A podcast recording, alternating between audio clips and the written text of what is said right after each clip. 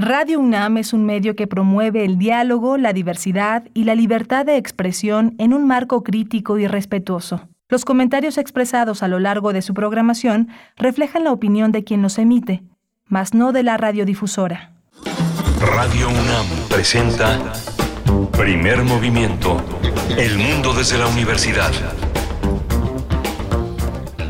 Buenos días, buenos días. Hoy es viernes 13 de enero de 2023.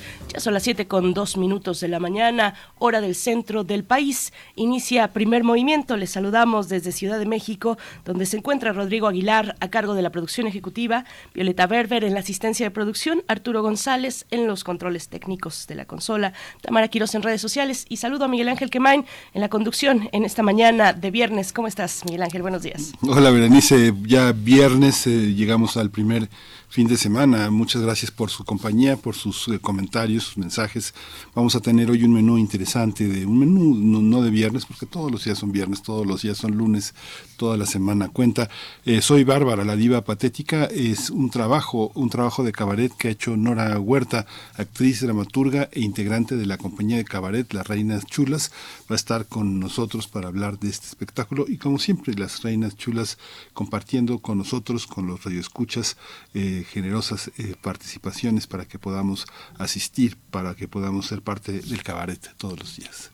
Pues lo que sí marca el viernes es el radioteatro, el radioteatro de esta mañana que se titula Más allá y se encuentra en la obra cuentística de Horacio Quiroga, pertenece al libro El salvaje y otros cuentos, una recopilación de 15 relatos breves ya realizados en la madurez creativa de este de este autor, de este narrador Horacio Quiroga, así es que bueno, eso esa es la propuesta para el radioteatro de esta mañana. Y pueden enviar pueden enviar desde ya sus complacencias musicales, ya nos han llegado algunas Pueden enviar complacencias musicales a nuestra cuenta de Twitter, arroba PMovimiento, y en Facebook, Primer Movimiento UNAM.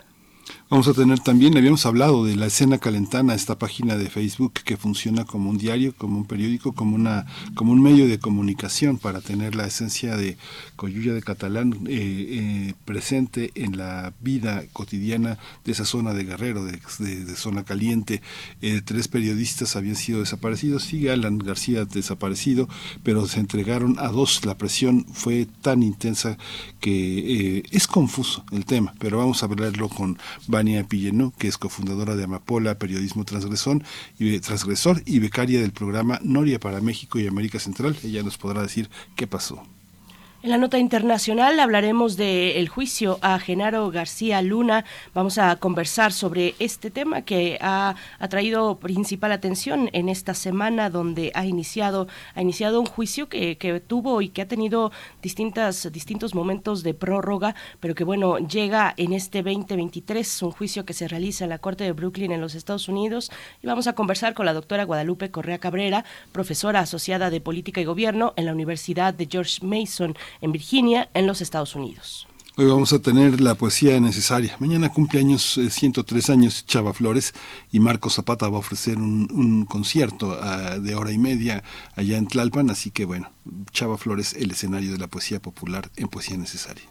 Y en la mesa del día tendremos el balance, la, la, revisión de la décima cumbre de líderes de América del Norte. Vamos a tener dos invitados, el doctor Roberto Cepeda, investigador de tiempo completo del Centro de Investigaciones sobre América del Norte de la UNAM. Es profesor en la Facultad de Ciencias Políticas y Sociales y también del posgrado en Ciencias Políticas y Sociales. Igualmente nos acompañará el doctor Juan Carlos Barrón Pastor, investigador y secretario académico del Centro de Investigaciones sobre América del Norte de la UNAM. Pues bueno, dos invitados importantes para esta mesa que intentará pues eh, destacar los elementos que tuvieron lugar y también las proyecciones de esta cumbre de líderes de América del Norte que tuvo lugar en nuestro país durante esta semana, principios de semana en Palacio Nacional. Pues bueno, ahí están los contenidos para hoy viernes 13 de enero, viernes 13 de enero y sus comentarios son recibidos en redes sociales. Ahí está Tamara Quirós muy atenta en nuestras redes sociales para que envíen sus comentarios, ya saben, sus complacencias musicales. Tenemos la primera de ellas, Miguel Ángel. Sí, tenemos eh, Leiden de Celso Piña. De, Celso Piña es Tu Boca para Martelena Valencia.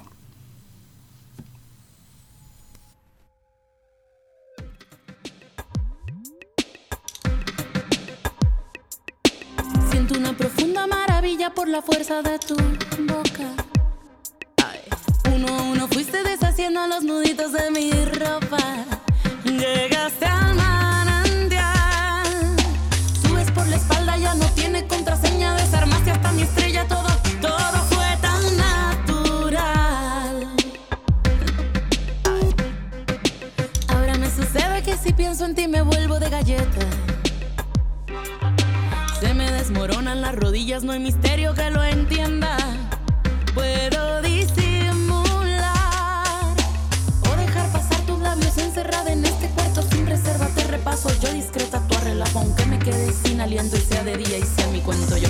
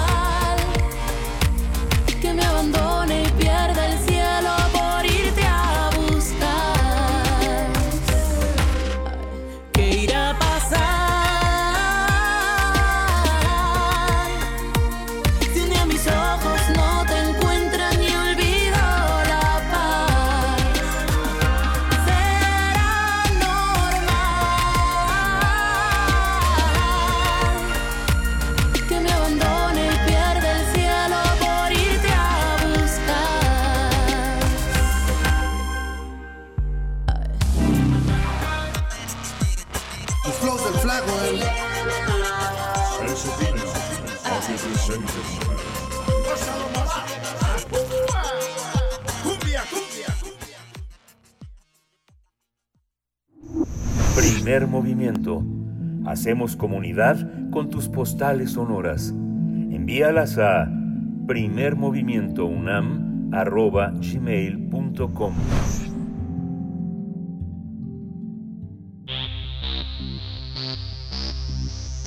De festivales, ferias y más. Recomendaciones culturales.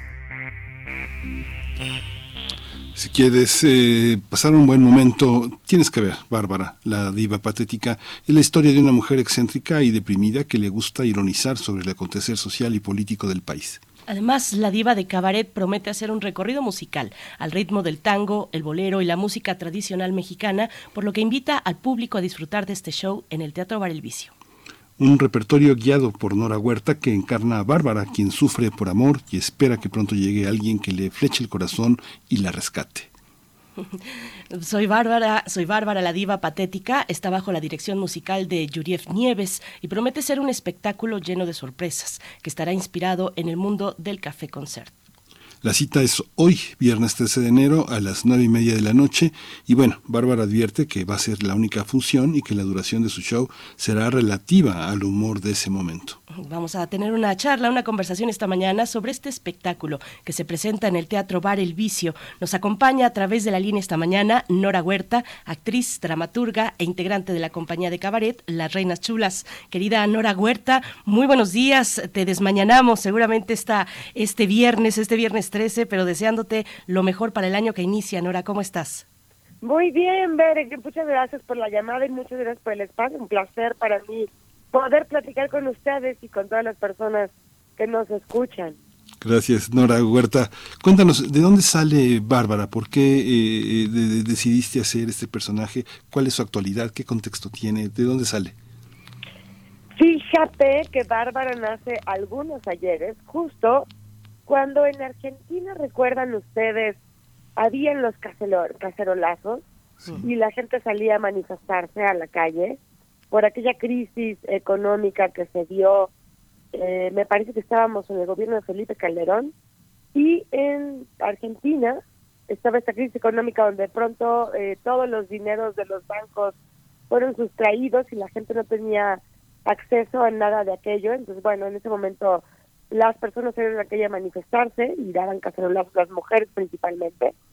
A mí ese momento me impacta mucho Estamos aquí en México, hay una gran migración de, de argentinos y de argentinas a nuestro país.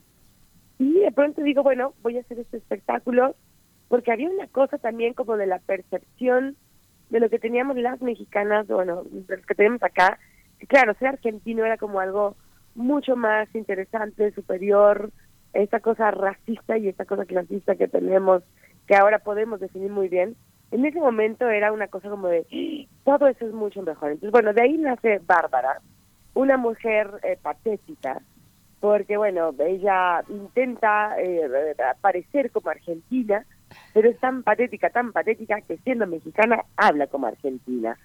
Y de ahí empieza a ser toda una moza de un sector social, de una clase social en México, que, bueno, pues esta clase que es aspiracionista o que somos, pretendemos eh, tener un estatus que no tenemos, eh, que pretendemos estar en una eh, calidad o cualidad eh, social y cultural que, que, no tenemos o que no tiene, ¿no? Este personaje al menos. Nora Huerta, en aquellos, en aquellos años, en esas protestas, decía la gente en las calles en Argentina que se vayan todos, ¿no?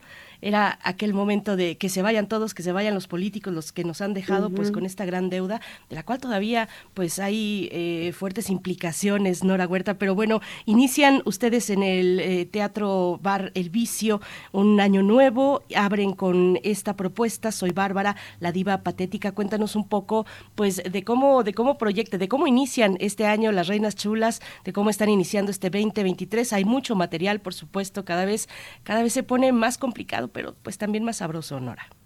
Sí, sí, sin duda, cada vez el, el panorama político y la temperatura política que varía de un día para otro en la Ciudad de México estamos viendo también como todo se transforma de manera radical de un día para otro. Entonces, bueno, iniciamos, eh, pues mira, como, como siempre, eh, lo que nos permite el cabaret es hacer este ejercicio del acontecer día a día y de poder traducirlo a los espacios humorísticos, ¿no? Como para hacer crítica, como para poner los puntos sobre las IES, o como para tratar de ampliar el panorama de las circunstancias, ¿no? Entonces, pues bueno, iniciamos con todo, Cecilia Sotres y yo, la Reina Chula.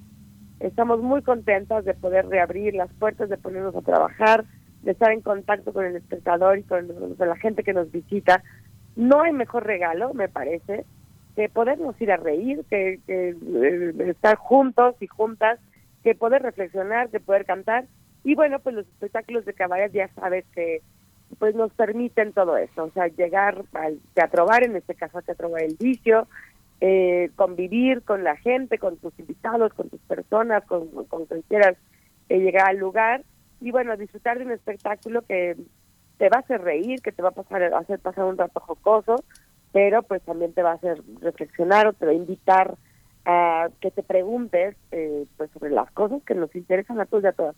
Y como bien dices, pues el acontecer está, ay nanita, no se no, nada, nada lo detiene, así es.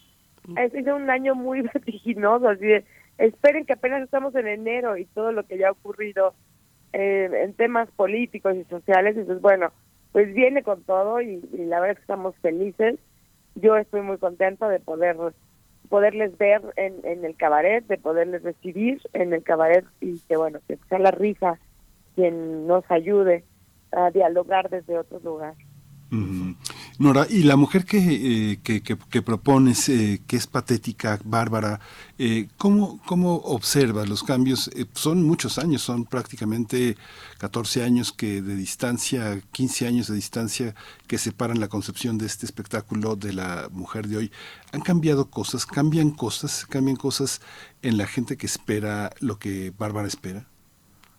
No, mira, fíjate, justo lo que hace es que se acentúa más como aquello de lo que uno no quiere ser o del lado en que uno no quiere estar, ¿no? Bárbara nace, te digo, como en esta intención de ser una diva patética. Entonces, bueno, es diva patética entre otras cualidades porque asume que es una mujer envidiosa, rencorosa, que eh, no, eh, no triunfa en el amor y cuestiona muchísimo como toda la construcción social a la que estamos sometidas las mujeres eh, por, género, pues en este país, como esta cosa de tenemos que ser bonitas, perfectas, inteligentes, calladas, sonreír, pero sin, sin demasiada elocuencia, hablar, pero de, manera tranquila. Entonces, bueno, eh, toda esa construcción social en algún lugar nos va dejando a las mujeres como calladas, castigadas, reprimidas y frustradas, ¿no? Y desgraciadamente, bueno, he visto, veo que no no cambia, no cambia mucho para las mujeres. Si bien tenemos acceso a otro tipo, un poco más a la vida pública, al, trabajo, eh, las mujeres nos hemos reunido más entre nosotras, nos hemos vuelto una comunidad mucho más aurora, que atiende y que discute eh, sus problemas pero bueno, tampoco es como que la realidad se transforme radicalmente. O sea, en este país sigue habiendo feminicidios, el machismo sigue existiendo de una manera latente en nuestro país, sigue siendo una de las heridas más fuertes que vivimos las mujeres en nuestra sociedad. Entonces, bueno, tampoco es como que se cambie, cambie radicalmente. Me parece que hay avances, que tenemos que seguir trabajando de las personas organizadas, hombres y mujeres, las autoridades, pero bueno, no es como que el, mal se haya erradicado, ¿no? Todavía falta falta mucho trabajo por hacer. Nora, yo creo que nos podemos reflejar perfectamente en esta diva patética, en su, en el cinismo que, la caracteriza, en el corazón roto, en, el drama que despliega eh, Nora. Y, bueno, está bien porque para eso vamos al cabaret también. Al cabaret, en el cabaret podemos eh, encontrarnos, reflejarnos, eh, encontrarnos a nosotros mismos. Nora, cuéntanos, bueno, pues sobre sobre la construcción de este personaje para ti.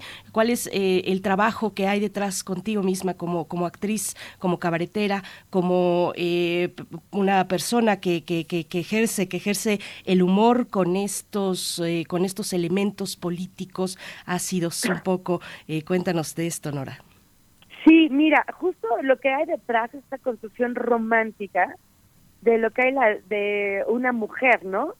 yo recuerdo mucho cuando era niña todas estas construcciones que había en las películas de las divas, ¿no? Pero que eran eh, dolorosas, eran unas divas que sufrían, divas que estaban sometidas al dolor y a la existencia.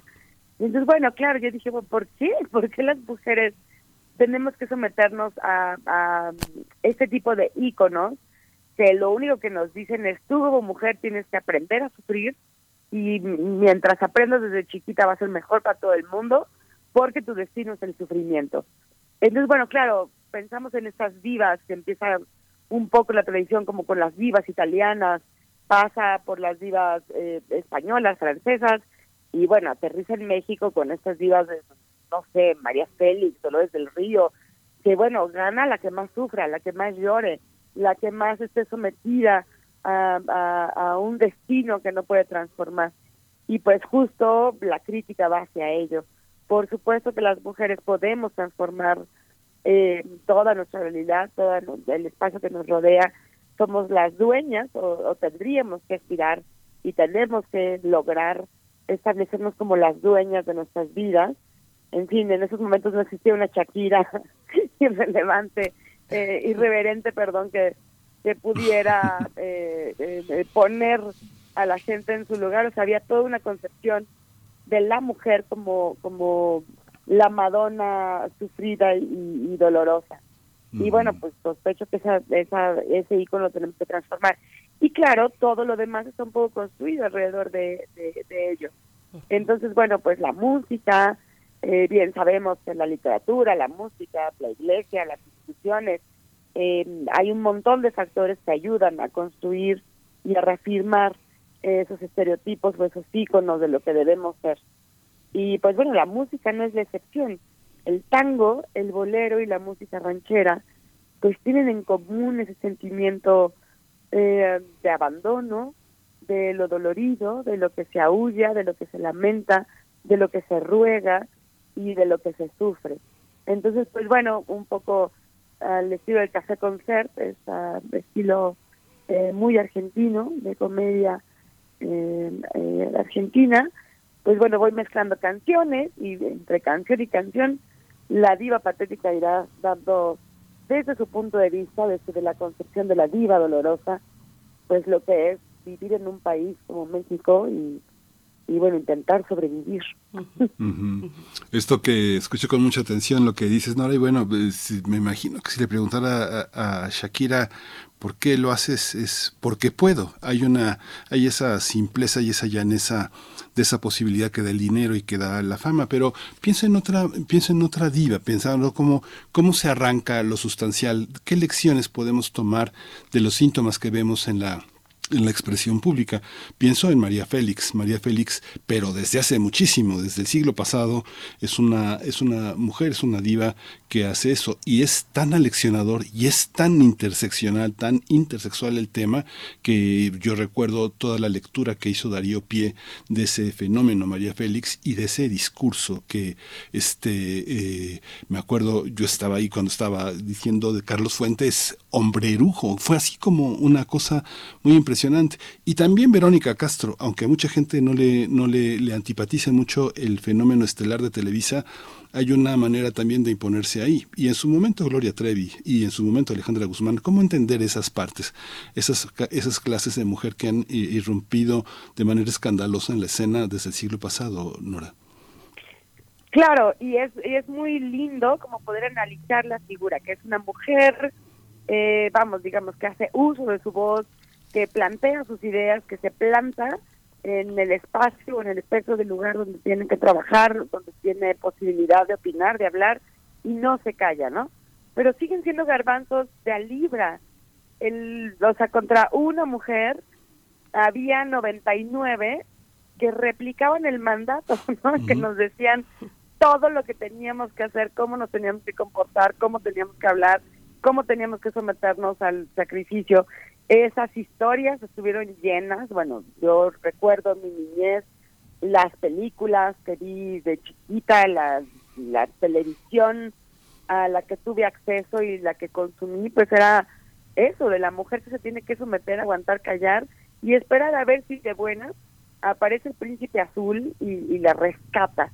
Entonces, bueno, siempre el, el, el discurso del valor de las mujeres no radica en las mujeres, radica en las personas con las que está, en la persona con la que se casa, en la persona que es su hijo, su hija, en la persona que es su padre, en, fin, radica en las otras personas menos en las mujeres. Por fortuna, también desde que soy niña y que crecí con esas narrativas y con esas eh, maneras de ser mujer, pues bueno, por fortuna las cosas han cambiado.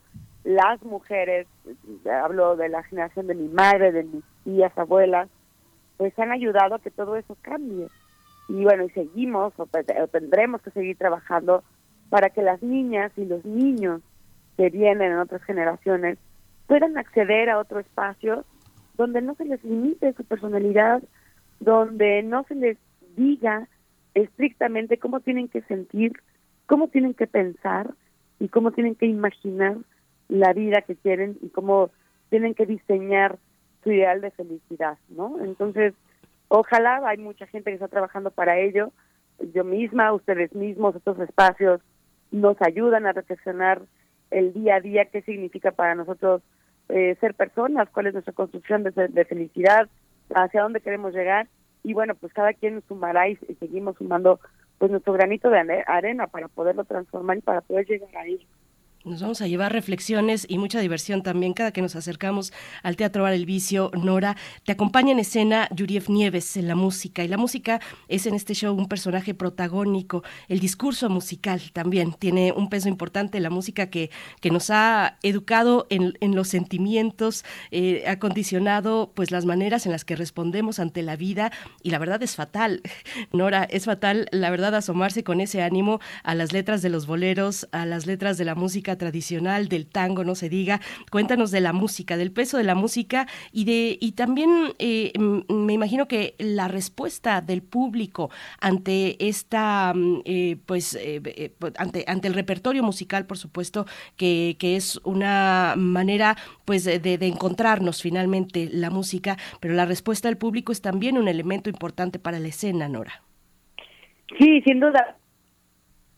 El espectáculo es un otro discurso, es una manera de ir tejiendo un diálogo con el espectador, porque además la música tiene este poder de llegar directamente de lo racional, ¿no? La música toca el corazón, o sea, a mí me ha tocado, no sé, escuchar canciones que escuchaba de niña y que de pronto te sitúan en un otro tiempo, en otro espacio, en otra atmósfera y te llevan a otro estado anímico, ¿no? La música tiene un poder muy interesante. Y yo soy como alma viejita. Yo no sé de dónde, de qué lugar me nace como una pasión. Bueno, sí lo sé. Eh, mi abuelo era eh, muy amante de la música. Entonces, de niña en mi casa se escuchaban muchos tangos, eh, evidentemente canciones rancheras. Y bueno, pues de ahí me viene como esa nostalgia de, de hubo un periodo donde la música decía unas otras cosas y reflejaba también unas otras emociones, ¿no? No no esta violencia, estas cosas que escuchamos ahora, diga, digamos desde sin criticarlas y sin juzgarlas, pues que, responden a otros momentos, ¿no? Seamos felices los cuatro, pues es, pues muy bien, qué bueno, o sea, habla también del, del, de la revolución del pensamiento y de la manera en que nos relacionamos entre las personas. Pero bueno, ahora sí que la música viejita, la música antigüita, pues tenía un otro sentido. Eh, a mí me llena de nostalgia pues toda esa música, pero cuando escuchas efectivamente las letras, no todo es felicidad, más bien todo es desdicha, todo es esto, ¿no? Volver a vivir el amor como una fuente de sometimiento, pocas veces como una como una fuente de inspiración o como una fuente de grandeza o como una fuente de posibilidades para existir de una manera plena, ¿no? Evidentemente, pues las rolas hablan del desamor, de los corazones rotos, de los momentos en que fuimos abandonados, traicionados, olvidados. Y pues bueno, en ese sentido voy hilando eh, con alguna selección de tangos, de, de boleros y de rancheras, pues este discurso, ¿no? Que la diva patética dice, bueno, ya, yo soy patética, voy a sufrir porque soy rencorosa, soy envidiosa, soy tortuosa y no nos queda de otra más que sufrir. Y bueno, hago eh, eh, este recorrido por algunas canciones muy dólidas, muy arrastradas y muy sencillas, como lo dice el personaje, pues también ya para regodearse como en ese asunto de sufrir y someterse, ¿no? Así es.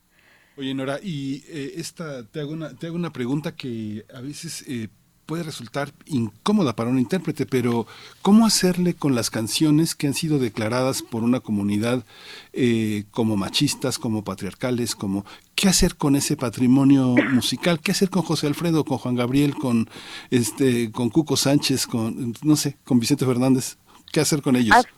Sí, asumir que eran otros tiempos, ¿no?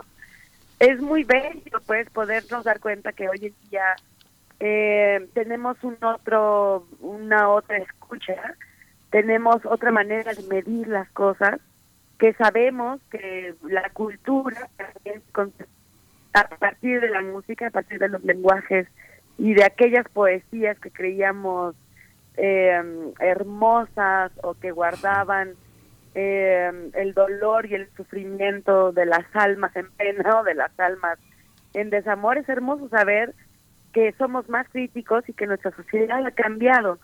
Entonces, bueno, asumirlo, que en el pasado no existía esta visión de, de, la misoginia, no existía tan eh, depurada la visión del machismo, eh, siempre ha habido machismo y me parece que las mujeres y los mismos hombres han padecido este mal, eh, que la canción ranchera, como bien dices, lo ha enarbolado en muchos de los sentidos.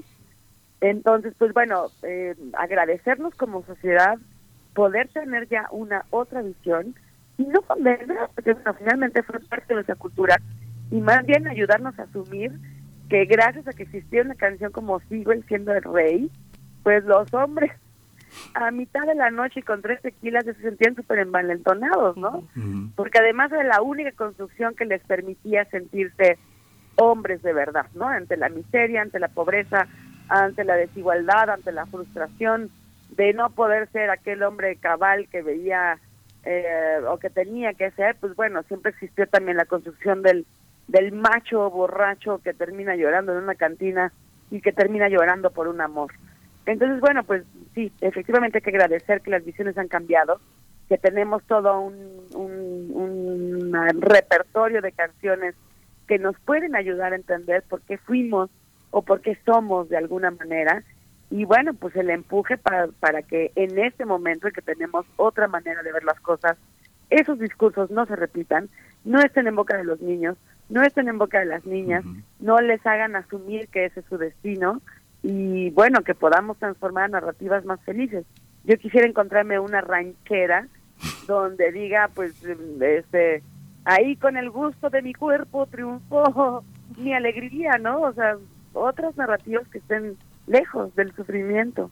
Pues Nora Huerta, qué, importante que, que, lo comentes, que lo pongas así, que lo compartas con la audiencia de Primer Movimiento esta mañana. Soy Bárbara la Diva Patética, se presenta esta noche 21 a 30 horas en el Teatro Bar El Vicio. Y ya para cerrar esta charla, Nora, el día de mañana sábado, La Tacha y la Flaca y la Cuesta de Enero. Pocas cosas más, más irónicas, más ácidas que venir de, de las fiestas navideñas, de las posadas y enfrentarse a la Cuesta de Enero después. Eh, háblanos un poquito nada más, invítanos también a lo que ocurrirá el día de mañana con la tacha y la flaca en el Teatro Bar El Vicio. Sí, estamos muy contentas, Cecilia y yo, de poder eh, iniciar actividades cabareteras este año. Entonces, bueno, al mejor estilo como del cabaret carpero, porque dice es carpa, carpa, carpa, dos borrachitas de la calle, de estos que andan perdidas y lumpeando eh, por la terrible soledad de las calles, vienen a darnos su visión de las cosas, cómo ven el futuro, qué perspectivas tienen, hacer un análisis de lo que sí en materia política ha ocurrido eh, en, el 2022, qué podemos esperar en el 2023 y bueno, ya hacer un repaso de lo que ha acontecido en estos pocos días, ¿no? Parece que es un mes que se arrancó con todo, es un mes que se dejó venir eh, de verdad con un montón de contenido, de información, de movimientos políticos, en fin, entonces pues la flaca y la tacha lo celebrarán, cantan, ellas cantan a su modo, cantan canciones mexicanas, canciones tradicionales, es un espectáculo bastante jocoso, divertido, pero pues que bueno, pues el mejor estilo del trabajo que hacemos, las Reinas Chulas, pues intentamos hacer una reflexión de lo que está pasando y bueno, hacerlo pues a través del humor.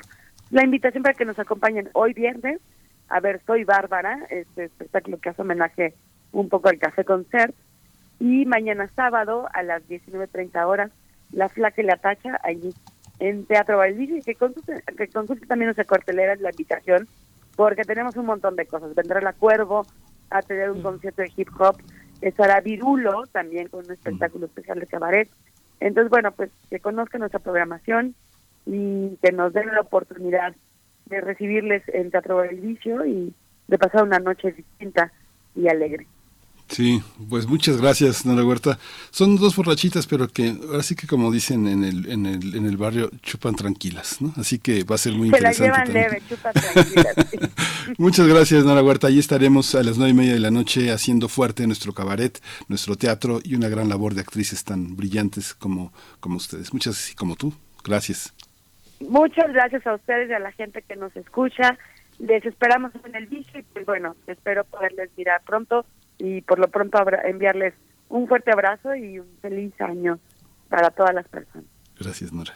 Gracias, hasta pronto. Nora Huerta, eh, actriz, dramaturga, integrante de la compañía de cabaret Las Reinas Chulas. Saludos también a Ceci Sotres, que anda por allá. Y bueno, nosotros tenemos, gracias a las Reinas Chulas, que ya lo saben, también son generosas, tenemos, eh, tenemos pases, pases, pases para ustedes, eh, accesos para que puedan disfrutar de este show. Soy Bárbara, la diva patética, esta noche 21 a 30 horas. Tenemos tres pases dobles para la función de este viernes que se van por Twitter. Lo que tienen que hacer es ir a buscar en nuestra cuenta de Twitter la publicación que ya se encuentra ahí, comentar en ella con el hashtag quiero pase y las tres eh, primeras personas que lo hagan se llevarán sus pases dobles para la función de esta noche de viernes 21 a 30 horas. Y en Facebook tenemos tres pases dobles para La Tacha y la Flaca, función de mañana sábado 14 de enero 19.30 horas. Se van por Facebook. De la misma manera, busquen nuestra publicación en Facebook y ahí comenten con el hashtag quiero pase. Las primeras tres personas también se llevan su pase doble para la tacha y la flaca. Nosotros vamos a ir directamente con el radioteatro de esta mañana de Horacio Quiroga. Se titula Más allá. Cuando cuentes cuentos, recuerda los de primer movimiento. Más allá. Yo estaba desesperada. Mis padres se oponían rotundamente a que tuviera amores con él y habían llegado a ser muy crueles conmigo. Los últimos días no me dejaban ni asomarme a la puerta. Antes lo veía siquiera un instante parado en la esquina, aguardándome desde la mañana. Después, ni siquiera eso. Yo le había dicho a mamá la semana antes. ¿Pero qué le hayan tú y papá, por Dios, para torturarnos así? ¿Tienen algo que decir de él? ¿Por qué se han opuesto ustedes como si fuera indigno de pisar esta casa, a que me visite? Mamá, sin responderme, me hizo salir. Papá, que entraba en ese momento, me detuvo del brazo y, enterado por mamá de lo que yo había dicho, me empujó del hombro afuera, lanzándome de atrás. Tu madre se equivoca. Lo que ha querido decir es que ella y yo, ¿lo oyes bien? Preferimos verte muerta antes que en los brazos de ese hombre. Y ni una palabra más sobre esto. Esto dijo papá. Muy bien, le respondí volviéndome más pálida, creo, que el mantel mismo. Nunca más les volveré a hablar de él. Y entré en mi cuarto despacio, y profundamente asombrada de sentirme caminar y de ver lo que veía, porque en ese instante había decidido morir. Morir descansar en la muerte de ese infierno de todos, sabiendo que él estaba a dos pasos, esperando verme y sufriendo más que yo, porque papá jamás consentiría en que me casara con Luis. ¿Qué le hallaba? me pregunto todavía. ¿Que era pobre? Nosotros lo éramos tanto como él. Oh, la terquedad de papá yo la conocía como la había conocido mamá. Muerta mil veces, decía él, antes que darla a ese hombre. Pero él, papá, ¿qué me daba en cambio? Si no era la desgracia de amar con todo mi ser sabiéndome amada y condenándome a no asomarme siquiera a la puerta para verlo un instante. Morir era preferible. Sí, morir juntos. Yo sabía que él era capaz de matarse, pero yo, que sola no hallaba fuerzas para cumplir mi destino, Sentía que una vez a su lado preferiría mil veces la muerte juntos a la desesperación de no volverlo a ver más. Le escribí una carta, dispuesta a todo. Una semana después nos hallábamos en el sitio convenido y ocupábamos una pieza del mismo hotel. No puedo decir que me sentía orgullosa de lo que iba a hacer, ni tampoco feliz de morir. Era algo más fatal, más frenético, más sin remisión, como si desde el fondo del pasado, mis abuelos, mis bisabuelos, mi infancia misma, mi primera comunión, mis ensueños, como si todo esto no hubiera tenido otra finalidad que impulsarme al suicidio. No, no nos sentíamos felices, vuelvo a repetirlo, de morir. Abandonábamos la vida porque ella nos había abandonado ya, al impedirnos ser el uno del otro en el primero puro y último abrazo que nos dimos sobre el lecho, vestidos y calzados como al llegar. Comprendí, mareada de dicha entre sus brazos, cuán grande hubiera sido mi felicidad de haber llegado a ser su novia, su esposa. A un tiempo tomamos el veneno. En el brevísimo espacio de tiempo que media entre el recibir de su mano el vaso y llevarlo a la boca, aquellas mismas fuerzas de los abuelos que me precipitaban a morir, se asomaron de golpe al borde de mi destino, a contenerme. Tarde ya. Bruscamente todos los ruidos de la calle, de la ciudad misma cesaron. Retrocedieron vertiginosamente ante mí, dejando en su hueco un sitio enorme, como si hasta ese instante el ámbito hubiera estado lleno de mil gritos conocidos. Permanecí dos segundos más inmóvil, con los ojos abiertos. Y de pronto me estreché convulsivamente a él, libre por fin de mi espantosa soledad. Sí, estaba con él, e íbamos a morir dentro de un instante. El veneno era atroz y Luis inició el primer paso que nos llevaba juntos y abrazados a la tumba. Perdóname, me dijo, oprimiéndome todavía la cabeza contra su cuello. Te amo tanto que te llevo conmigo. Y yo te amo, le respondí, y muero contigo. No pude hablar más. Pero qué ruido de pasos, qué voces venían del corredor a contemplar nuestra agonía qué golpes frenéticos resonaban en la puerta misma. Me han seguido y nos vienen a separar, murmuré aún. Pero ya soy toda tuya. Al concluir, me di cuenta de que yo había pronunciado esas palabras mentalmente, pues en ese momento perdía el conocimiento. Cuando volví en mí, tuve la impresión de que iba a caer si no buscaba dónde apoyarme. Me sentía leve y tan descansada que hasta la dulzura de abrir los ojos me fue sensible. Yo estaba de pie en el mismo cuarto del hotel, recostada casi a la pared del fondo. Y allá, junto a la cama, estaba mi madre desesperada. ¿Me habían salvado, pues? Volví la vista a todos lados y junto al velador, de pie como yo, lo vi a él, a Luis, que acababa de distinguirme a su vez y venía sonriendo a mi encuentro. Fuimos rectamente el uno hacia el otro, a pesar de la gran cantidad de personas que rodeaban el lecho, y nada nos dijimos, pues nuestros ojos expresaban toda la felicidad de habernos encontrado. Al verlo, diáfano y visible a través de todo y de todos, acababa de comprender que yo estaba como él, muerta. Habíamos muerto, a pesar de mi temor de ser salvada cuando perdí el conocimiento. Habíamos perdido algo más, por dicha. Y allí en la cama, mi madre desesperada, me sacudía a gritos, mientras el mozo del hotel apartaba de mi cabeza los brazos de mi amado. Alejados al fondo, con las manos unidas, Luis y yo veíamoslo todo en una perspectiva nítida, pero remotamente fría y sin pasión. A tres pasos, sin duda, estábamos nosotros, muertos por suicidio, rodeados por la desolación de mis parientes, del dueño del hotel y por el vaivén de los policías. ¿Qué nos importaba eso? Amada mía, me decía Luis, ¿a qué poco precio hemos comprado la felicidad de ahora? ¿Y yo? le respondí, te amaré siempre como te amé antes, y no nos separaremos más, ¿verdad? Oh, no, ya lo hemos probado. E irás todas las noches a visitarme. Mientras cambiábamos así nuestras promesas, oíamos los alaridos de mamá, que debían ser violentos, pero que nos llegaban con una sonoridad inerte y sin eco, como si no pudieran traspasar en más de un metro el ambiente que rodeaba a mamá. Volvimos de nuevo la vista a la agitación de la pieza.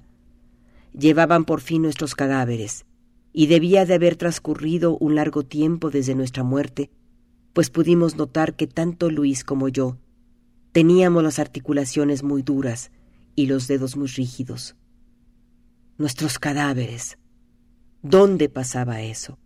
En verdad había algo de nuestra vida, nuestra ternura en aquellos pesadísimos cuerpos que bajaban por las escaleras amenazando hacer rodar a todos con ellos. Muertos. Qué absurdo. Lo que había vivido en nosotros, más fuerte que la vida misma, continuaba viviendo con todas las esperanzas de un eterno amor. Antes, no había podido asomarme siquiera a la puerta para verlo. Ahora hablaría regularmente con él, pues iría a casa como novio mío. ¿Desde cuándo irás a visitarme? le pregunté. Mañana, repuso él. Dejemos pasar hoy. ¿Por qué mañana? pregunté angustiada. ¿No es lo mismo hoy? Ven esta noche, Luis. Tengo tantos deseos de estar contigo en la sala. ¿Y yo? A las nueve, entonces. Sí. Hasta luego, amor mío. Y nos separamos. Volví a casa lentamente, feliz y desahogada, como si regresara de la primera cita de amor que se repetiría esa noche. A las nueve en punto corrí a la puerta de la calle y recibí yo misma a mi novio. Él en casa de visita. ¿Sabes que la sala está llena de gente? le dije. Pero no nos incomodarán. Claro que no. ¿Estás tú allí? Sí. ¿Muy desfigurada? No mucho, creerás. Ven, vamos a ver. Entramos en la sala. A pesar de la lividez de mis sienes, de las aletas de mi nariz muy tensas y las ventanillas muy negras, mi rostro era casi el mismo que Luis esperaba ver durante horas y horas desde la esquina. Estás muy parecida, dijo él. ¿Verdad? le respondí yo, contenta, y nos olvidamos de todo, arrullándonos. Por rato, sin embargo, suspendíamos nuestra conversación y mirábamos con curiosidad el entrar y salir de la gente. En uno de esos momentos llamé la atención de Luis. Mira, le dije, ¿qué pasará? En efecto, la agitación de la gente, muy viva desde unos minutos antes, se acentuaba con la entrada en la sala de un nuevo ataúd. Nuevas personas, no vistas aún allí, lo acompañaban. Soy yo, dijo Luis con ligera sorpresa. Vienen también mis hermanos. Mira, Luis, observé yo, ponen nuestros cadáveres en el mismo cajón, como estábamos al morir, como debíamos estar siempre, agregó él, y fijando los ojos por largo rato en el rostro excavado de dolor de sus hermanas, pobres chicas, murmuró con grave ternura. Yo me estreché a él, ganada a mi vez por el homenaje tardío pero sangriento de expiación, que venciendo quién sabe qué dificultades nos hacían mis padres enterrándonos juntos. Enterrándonos.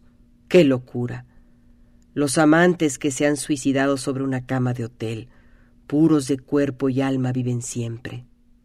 Nada nos ligaba a aquellos dos fríos y duros cuerpos, ya sin nombre, en que la vida se había roto de dolor.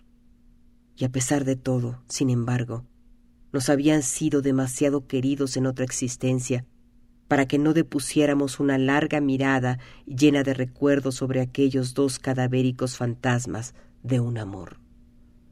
También ellos, dijo mi amado, estarán eternamente juntos.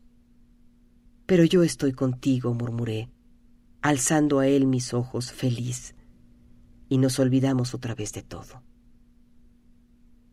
Durante tres meses viví en plena dicha. Mi novio me visitaba dos veces por semana. Llegaba a las nueve en punto sin que una sola noche se hubiera retrasado un solo segundo y sin que una sola vez hubiera yo dejado de ir a recibirlo a la puerta. Para retirarse, no siempre observaba a mi novio igual puntualidad. Las once y media y aún las doce sonaron a veces, sin que él se decidiera a soltarme las manos y sin que lograra yo arrancar mi mirada de la suya. Se iba por fin, y yo quedaba dichosamente rendida, paseándome por la sala con la cara apoyada en la palma de la mano. Durante el día acortaba las horas pensando en él. Iba y venía de un cuarto a otro, asistiendo sin interés alguno al movimiento de mi familia, aunque alguna vez me detuve en la puerta del comedor a contemplar el hosco dolor de mamá, que rompía a veces en desesperados sollozos ante el sitio vacío de la mesa donde se había sentado su hija menor. Yo vivía, sobrevivía, lo he repetido, por el amor y para el amor. Fuera de él, de mi amado, de su presencia, de su recuerdo, todo actuaba para mí en un mundo aparte. Y aún encontrándome inmediata a mi familia, entre ella y yo, se abría un abismo invisible y transparente que nos separaba mil leguas. Salíamos también de noche, Luis y yo, como novios oficiales que éramos. No existe paseo que no hayamos recorrido juntos, ni crepúsculo en que no hayamos deslizado nuestro idilio. De noche, cuando había luna y la temperatura era dulce, gustábamos de extender nuestros paseos hasta las afueras de la ciudad, donde nos sentíamos más libres, más puros y más amantes. Una de esas noches, como si nuestros pasos nos hubieran llevado a la vista del cementerio. Sentimos curiosidad de ver el sitio en que yacía bajo tierra lo que habíamos ido. Entramos en el vasto recinto y nos detuvimos ante un trozo de tierra sombría donde brillaba una lápida de mármol. Ostentaba nuestros dos solos nombres y debajo la fecha de nuestra muerte. Nada más. Como recuerdo de nosotros, observó Luis, no puede ser más breve. Así y todo, encierra más lágrimas y remordimientos que muchos largos epitafios. Dijo, y quedamos otra vez callados. ¿Acaso en aquel sitio y a aquella hora, para quien nos observara, hubiéramos dado la impresión de ser fuegos fatuos? Pero mi novio y yo sabíamos bien que lo fatuo y sin redención eran aquellos dos espectros de un doble suicidio encerrados a nuestros pies y la realidad, la vida depurada de errores, elevábase pura y sublimada en nosotros como dos llamas de un mismo amor. Nos alejamos de allí, dichosos y sin recuerdos, a pasear por la carretera blanca nuestra felicidad sin nubes. Estas llegaron, sin embargo, aislados del mundo y de toda impresión extraña, sin otro pensamiento que vernos para volvernos a ver. Nuestro amor ascendía, no diré sobrenaturalmente, pero sí con la pasión en que debió abrazarnos nuestro noviazgo de haberlo conseguido en la otra vida. Comenzamos a sentir ambos una melancolía muy dulce cuando estábamos juntos y muy triste cuando nos hallábamos separados. He olvidado decir que mi novio me visitaba entonces todas las noches, pero pasábamos casi todo el tiempo sin hablar, como si ya nuestras frases de cariño no tuvieran valor alguno para expresar lo que sentíamos. Cada vez se retiraba él más tarde, cuando ya en casa todos dormían, y cada vez salirse acortábamos más la despedida. Salíamos y retornábamos mudos, porque yo sabía bien que lo que él pudiera decirme no respondía a su pensamiento, y él estaba seguro de que yo le contestaría cualquier cosa para evitar mirarlo. Una noche, en que nuestro desasosiego había llegado a un límite angustioso, Luis se despidió de mí más tarde que de costumbre, y al tenderme sus dos manos, y entregarle yo las mías heladas, leí en sus ojos con una transparencia intolerable lo que pasaba por nosotros. Me puse pálida como la muerte misma, y como sus manos no soltaron las mías. Luis, murmuré espantada, sintiendo que mi vida incorpórea buscaba desesperadamente apoyo como en otra circunstancia. Él comprendió lo horrible de nuestra situación, porque soltándome las manos, con su valor del que ahora me doy cuenta, sus ojos recobraron la clara ternura de otras veces. Hasta mañana, amor, murmuré yo, palideciendo todavía más al decir esto, porque en ese instante acababa de comprender que no podría pronunciar esa palabra nunca más. Luis volvió a la mañana siguiente. Salimos juntos. Hablamos. Hablamos como nunca antes lo habíamos hecho y como lo hicimos en las noches subsiguientes. Todo en vano. No podíamos mirarnos ya. Nos despedíamos brevemente, sin mirarnos la mano, alejados a un metro uno del otro. La última noche, mi novio cayó de pronto ante mí y apoyó su cabeza en mis rodillas. Mi amor, murmuró. Cállate, le dije yo. Amor mío, recomenzó él. Luis, cállate, lancé yo aterrada. Si repites eso otra vez. Su cabeza se alzó y nuestros ojos de espectros. Es horrible decir esto. Se encontraron por primera vez desde muchos días atrás. ¿Qué? preguntó Luis. ¿Qué pasa si repito? Tú lo sabes bien, respondí yo. Dímelo. Lo sabes. Me muero. Durante quince segundos, nuestras miradas quedaron ligadas con tremenda fijeza. En ese tiempo, pasaron por ellas corriendo como por el hilo del destino, infinitas historias de amor truncadas, reanudadas, rotas, vencidas y hundidas finalmente en el pavor de lo imposible. Me muero, torné a murmurar, respondiente con ello a su mirada. Él lo comprendió también, pues hundiendo de nuevo la frente en mis rodillas, alzó la voz a largo rato. No nos queda sino una cosa que hacer, dijo. Eso pienso, repuse yo. ¿Me comprendes? insistió Luis. Sí, te comprendo, contesté, deponiendo sobre su cabeza mis manos para que me dejara incorporarme. Y sin volvernos a mirar, nos encaminamos al cementerio. Ah, no se juega el amor a los novios cuando se quemó en un suicidio la boca que podía besar. No se juega la vida a la pasión sollozante cuando desde el fondo de un ataúd dos espectros sustanciales nos piden cuenta de nuestro remedo y nuestra falsedad. Amor, palabra ya impronunciable, si se la trocó por una copa de cianuro al goce de morir. Sustancia del ideal, sensación de la dicha, y que solamente es posible recordar y llorar cuando lo que se posee bajo los labios y se estrecha en los brazos no es más que el espectro de un amor. Ese beso nos cuesta la vida, y lo sabemos. Cuando se ha muerto una vez de amor, se debe morir de nuevo. Hace un rato, al recogerme Luis así, hubiera dado el alma por ser besada.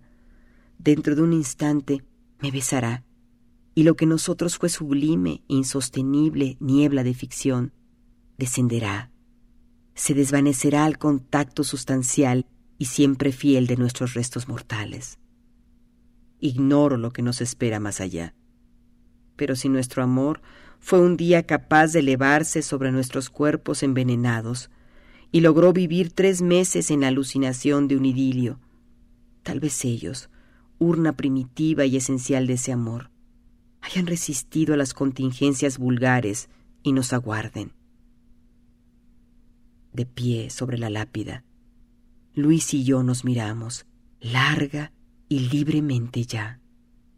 Sus brazos ciñen mi cintura su boca busca mi boca, y yo le entrego la mía con una pasión tal que me desvanezco.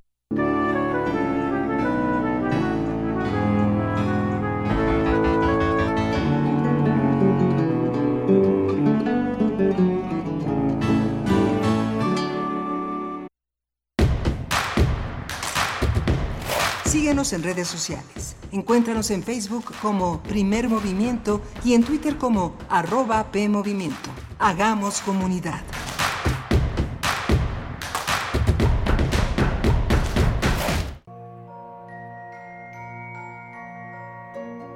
...2022... ...200 años del nacimiento de Luis Pasteur... El 6 de julio de 1885, Pasteur tiene un pequeño laboratorio en la calle Ulm, en París. Ese día se presentan allí tres alsacianos, dos de ellos mordidos por un perro rabioso. Uno es un niño de nueve años, Joseph Meister. Pasteur había descubierto una vacuna contra la rabia que estaba ensayando solamente en perros. Curar la rabia con una vacuna es abrir una puerta. Hasta entonces, en cualquier campo o en cualquier bosque de lobos y nieve, lo mismo en Francia que en Rusia, el tratamiento consistía a menudo en atar a los rabiosos y sofocarlos antes de que te mordieran a su vez. Luis Pasteur, 96.1 FM, Radio UNAM. Experiencia sonora. Las comunidades indígenas germinan conocimiento, maravilla y tradición. Son el México profundo, el presente donde hilan un collar de flores. Xochicóscat, collar de flores, con Mardonio Carballo, lunes 10 de la mañana por Radio UNAM. Experiencia sonora. Luchará. Una contienda épica entre dos figuras conocidas por sus malas prácticas electorales. En esta esquina, quien no respeta la participación ciudadana. Mapache. Y en esta otra, con sus irregularidades en los comicios, roba urna. Y para acabar con estas artimañas, el Tribunal Electoral de la Ciudad de México y su Defensoría. Protegiendo los derechos político-electorales sin límite de tiempo. Tribunal Electoral de la Ciudad de México, garantizando justicia en tu elección.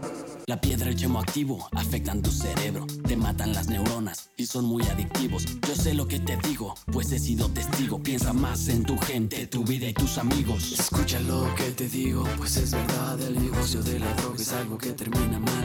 Escucha bien, hermano, porque esto te hace daño. El negocio de la droga es algo que termina mal. Esto siempre acaba mal, carnal. Esto siempre acaba mal. Si necesitas ayuda, llama a la línea de la vida 800-911-2000. Lo social, lo político, lo económico, lo cultural son fenómenos que nos competen a todas y a todos. Nada debe sernos impuesto, porque tenemos una voz, una opinión, tenemos derecho a debate. Analiza lo que sucede en la sociedad en compañía de universitarios, juristas, especialistas y activistas. Con Diego Guerrero, los martes a las 16 horas por Radio UNAM. Experiencia sonora. Queremos escucharte. Llámanos al 55 36 43 39 y al 55 36 89 89. Primer movimiento. Hacemos comunidad. Hola, buenos días. Ya son las 8 de la mañana con 4 minutos de este viernes 13 de enero. Estamos en la Ciudad de México, estamos en primer movimiento en Radio UNAM, en Adolfo Prieto 133.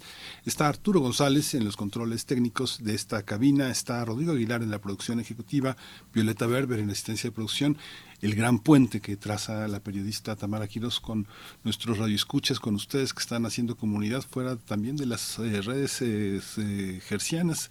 Estamos así, eh, Berenice Camacho en la conducción. Querida Berenice, buenos días. Un gusto estar contigo, Miguel Ángel, en esta segunda hora de transmisión. También nos sumamos, por supuesto, a Radio Nicolaita de 8 a 9 de la mañana en el 104.3. Así es que saludos por allá a Morelia y a la comunidad de la Universidad Michoacana de San Nicolás de Hidalgo en esta mañana de viernes 13, viernes 13 de enero del 2023, 8 con 5 minutos. Y en redes sociales nos dice Martelena Saucedo: aquí estoy expectante para escuchar el desenlace del radioteatro. Ya llegué a mi trabajo, pero no bajo de mi auto. Gracias, nos dice Martelena. Muchas gracias por tu escucha. Acabamos eh, en la hora anterior, pues como es costumbre, aquí en primer movimiento, el radioteatro de los viernes, que se trató de Más allá, de la obra cuentística de Horacio Quiroga, pertenece al libro de relatos El salvaje y otros cuentos. Bueno, es lo que acabamos de escuchar antes del corte y estamos aquí para, en esta segunda hora, pues con, con temas importantes, interesantes a nivel nacional e internacional. Vamos a tener en la nota nacional una conversación con la periodista Vania Pillenut, cofundadora de Amapola Periodismo periodismo transgresor. Ella nos hablará, pues eh, nos dará cuenta de lo que está ocurriendo en Guerrero con eh, la desaparición de estos tres periodistas. Dos de ellos ya aparecieron. Eh, Alan García sigue, sigue desaparecido y bueno, esto en Guerrero, en Tierra Caliente. Vamos a hablar y tener los detalles, dar seguimiento a esta nota importante que pues tuvo lugar hacia el cierre, hacia el inicio de este 2023, pues siguen los episodios que revelan la condición delicada que en la que se ejerce el periodismo en nuestro país. Bueno, vamos a tener la participación de Vania Pillenut, una, una periodista también muy interesante que ha eh, realizado eh, este trabajo en Amapola, periodismo transgresor, que hay que visitar, que hay que eh, revisar estos medios, estos medios, bueno, pues que son locales, aunque Amapola pues tiene una destacada participación, narra la vida en Guerrero, pero su impacto, digámoslo así, es pues nacional es nacional por la relevancia y el compromiso de las y los periodistas que, que componen ese, ese espacio eh, noticioso de Amapola, Miguel Ángel.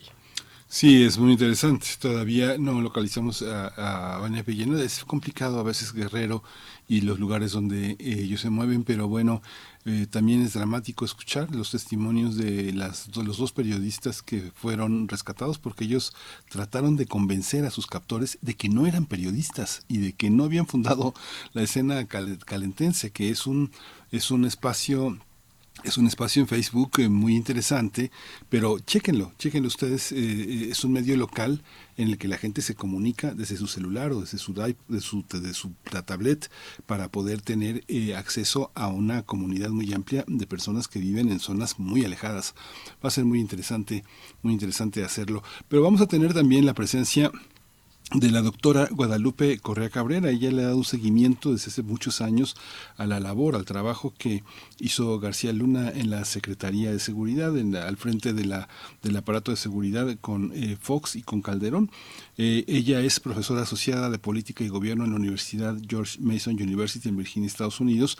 Hay que seguir sus textos, su trabajo, porque explica por qué, por qué hoy habla del juicio a Genaro García Luna, esta, esta actividad, este tema que tiene tan, tan, este, con tanto interés a muchos especialistas y a las personas que piden justicia también. Por supuesto, bueno, muchos le llaman el juicio del siglo, este juicio que se desarrolla en la Corte de Brooklyn en los Estados Unidos, en Nueva York, y bueno, pues con muchos elementos que han salido eh, a la luz, algunos elementos que han presentado los fiscales, eh, los fiscales que presentan evidencias ante el juez Kogan eh, sobre el presunto trasiego de drogas que habría realizado García Luna en, en, en su momento. Pues bueno, son varios elementos importantes sobre este juicio a García Luna, el secretario de Seguridad Pública en el periodo del expresidente Felipe Calderón. Y bueno, pues vamos también antes de irnos con nuestras notas, antes de ello, comentar que ya tenemos ganadores, ganadoras para el Teatro Bar El Vicio. Se trata de, para el show de Soy Bárbara, eh, para el show de Soy Bárbara que tendrá lugar este viernes, el día de hoy, 21 a 30 horas en el Teatro Bar El Vicio. Recuerden que hay que llegar un poco antes eh, para hacer eh, su, su registro, para tener sus, sus pases. Bueno, pero los ganadores son Alejandro de Alba, perdón, Alfonso, ya, Alfonso, ya te estoy cambiando el nombre, Alfonso de Alba Arcos, Mario de Jesús Hernández Briones y Roberto López se llevan sus pases dobles para Soy Bárbara esta noche y para el día de mañana sábado, sábado a las 19.30 horas. La flaca, la tacha y la flaca. Las ganadoras son Nelva, Nelva Montserrat Maguey Campos, eh, Alejandro González y Gabriela Uribe. Ya tienen sus pases dobles para la tacha y la flaca en el Teatro Bar El Vicio el día de mañana. Que lo disfruten mucho. Ahí nos cuentan, ahí nos cuentan, pues qué, qué maravilla iniciar el año asistiendo al Teatro Bar El Vicio, apoyando el cabaret de este país. Pues bueno, Miguel Ángel, ahí están los ganadores y nos vamos a ir nos vamos a ir con nuestra nota internacional en este momento. Nota internacional.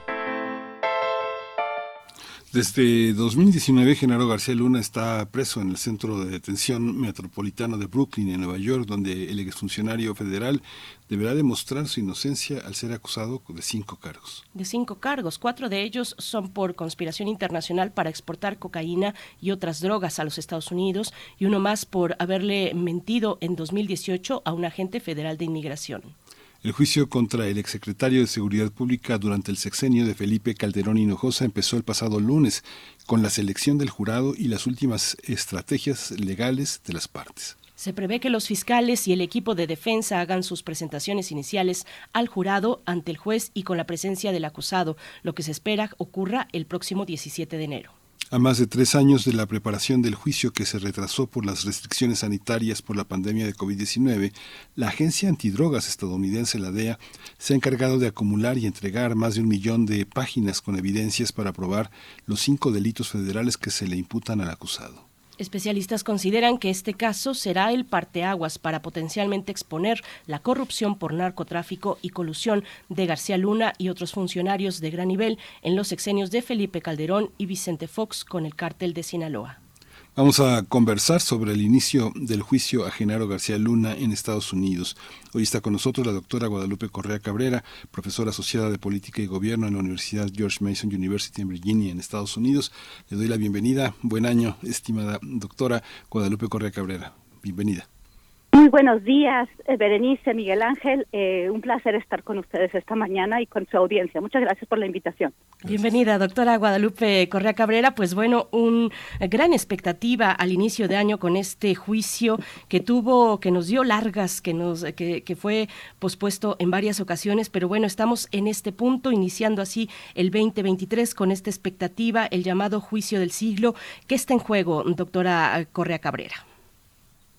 Pues un interesante comentario, ¿no? El juicio del siglo, el juicio del año, el juicio, este, estos juicios que se realizan en Estados Unidos a grandes capos o a criminales de pues de delitos de alto impacto, ¿no? Como la trata de personas, el tráfico de droga y la trata de personas.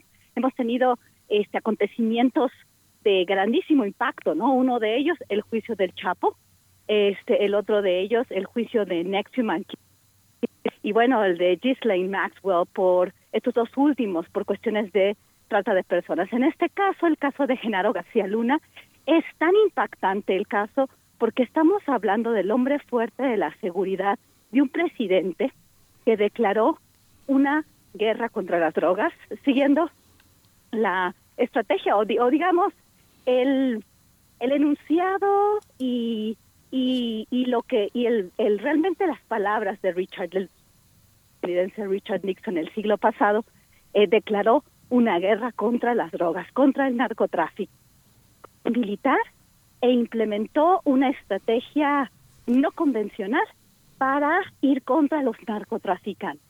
Y en este espacio, durante los seis años, su hombre fuerte, su mano derecha, a quien en la presidencia le otorgó este presupuestos millonarios para poder hacer una reforma policial, pues hoy mismo está en una cárcel de máxima seguridad esperando un juicio. Su nombre salió en el juicio, en el juicio de ese año, el juicio del Chapo Guzmán. Otro juicio espectacular de uno de los capos más importantes, de los narcotraficantes más importantes, que se escapó de prisión dos veces. Y entonces, en esa tercera ocasión, ya él otra vez arrestado, este, se dijeron varias cosas, entre ellas, se, este, se claro, por testigos protegidos, criminales confesos, que Genaro García Luna había recibido millones de pesos en maletines por parte del cartel del Chapo, del cartel de Sinaloa. Entonces, por eso es tan importante, porque estamos hablando de un secretario de Seguridad Pública y el hombre fuerte en el sexenio de Felipe Calderón, su mano derecha, quien operó de la mano con las agencias estadounidenses bajo la iniciativa Mérida, quien se decía que había recibido reconocimientos y que trabajaba mano a mano con las agencias del Departamento de Justicia. Ese departamento, esa agencia que ahorita está operando, que ahorita está administrando el juicio del siglo, el juicio de Genaro García Luna, lo cual pues llama muchísimo la atención y bueno, también ha llamado mucho la atención el retraso de este juicio, que primero que por el COVID, después por por el por el ruido de los de los reporteros y por de pruebas en contra de él. O quizás por las negociaciones tras bambalinas de las cuales nunca vamos a saber. Es un, es un caso muy importante por lo que implica y además también por lo que implicará en sus resultados, porque si sucede, como sucedió en el caso de Nexium o en el caso de Ghislaine Maxwell y Jeffrey Epstein, obviamente el caso de Ghislaine Maxwell estaba vinculado a la trata de personas mafia liderada por el difunto Jeffrey Epstein, pues nada más unos cuantos y esta persona reciben una sentencia. No sabemos cómo operan estas grandes mafias que vinculan a grandes personas del poder, tanto en Estados Unidos, a este, en otros países del mundo, en este caso México, Estados Unidos, y no sé, no sé, este, hacia dónde más podríamos voltear, a quién más, y bueno, se ha dicho, al presidente mismo Felipe Calderón Hinojosa, o aquellos este, políticos estadounidenses que tuvieron una relación muy cercana y a los agentes, a los líderes de agencias estadounidenses que colaboraron mano a mano con una persona que ya desde antes de que fue secretario de Seguridad Pública, pues tenía, eh, había, había sospechas que estaba vinculado al cartel de Sinaloa cuando él mismo generó y creó la, la Agencia Federal de Investigaciones y desarticuló este, agencias federales, policiales, como la Policía Judicial Federal y la Policía de Camino. Entonces es una persona muy importante y que no solamente pudo haber operado solo, ¿no? Y ni, ni siquiera podríamos pensar que operó con, con gente de abajo de él, sino que con la confianza que se le había dado, pues obviamente operó con el conocimiento o con el aval o con, o con la falta de pericia. Yo creo que eso es lo que va a, salir al final si es que hay juicio, que no creo que no creo que se dé, todavía tenemos tiempo para que no se dé esto, pero bueno, hay varias hipótesis, pero sí, es muy importante. Y lo que está en juego es realmente entender cómo es el sistema o entender si el sistema opera para seguir eh, arrestando capos, arrestando políticos corruptos y nunca encontrar qué realmente explica eh, la distribución y el tráfico de drogas hacia los Estados Unidos que sigue matando a miles y miles de personas en la Unión Americana y en otras partes del hemisferio y del mundo en general. La, eh, el, el, caso de García Luna también es muy muy interesante porque bueno hace algunos días escribiste todo el tema de lo previsible que podría ser una, eh, el desarrollo del juicio con el Chapo, que finalmente no se está del lado de, ni de las víctimas ni de todo este mecanismo que, que condena a los verdugos, sino que finalmente son, eh, gozan de toda esta impunidad, lo llamamos desde aquí impunidad, y uno lo ve desde el respeto con el que se hablan desde algunos territorios de la política mexicana de García Luna. ¿eh? Se habla como si fuera a regresar y fueran a ir a revisar a recibirlo sus amigos al aeropuerto, opera sus empresas, operan las familias que él eh, protegió y que en México pues le llamamos prestanombres, ¿no? A estas personas que se ofrecen a que te pongas a su nombre tu dinero y ellos respondan como si fuera suyo. ¿Cómo ves esta relación? Tú que has seguido Guadalupe con tanta, con tanta precisión y que incluso has tenido la oportunidad de hablar eh, con, el, con, García Luna de una manera muy franca este, sobre, su, sobre su manera de actuar. ¿Cómo ves de este lado de México? ¿Cómo se ve el juicio? ¿Cuáles son las, eh, los alcances de que, que se esperan desde México? Aunque es una pregunta difícil para ti porque no estás aquí, pero estás aquí de muchas maneras. ¿Cómo se espera desde México ese juicio? Bueno, es que hay dos, eh, es muy importante lo que lo que lo que acaba de dar Miguel Ángel, porque hay varias aristas, varias áreas de análisis de todo este caso y de la este pues de pues de todo el no nada más el juicio, sino de lo que implica el arresto de García Luna en los Estados Unidos. Y bueno, y lo que implica eh, aquí, aquí en México. Y por buscar, o sea, más bien, por qué hay una orden de aprehensión, por qué por qué se le, se le, se le debe juzgar en México, ¿no? Que son dos cosas muy distintas. Por el lado de los estadounidenses, pues lo hacen parte, o por lo menos lo arrestaron por ser parte de una conspiración para traficar droga, para, para defender a los, bueno, para proteger a cambio de, de dinero a un cartel en específico en un momento donde supuestamente se había declarado una guerra contra las drogas. Esto es gravísimo para los Estados Unidos porque ellos está en una guerra contra las drogas desde el siglo pasado.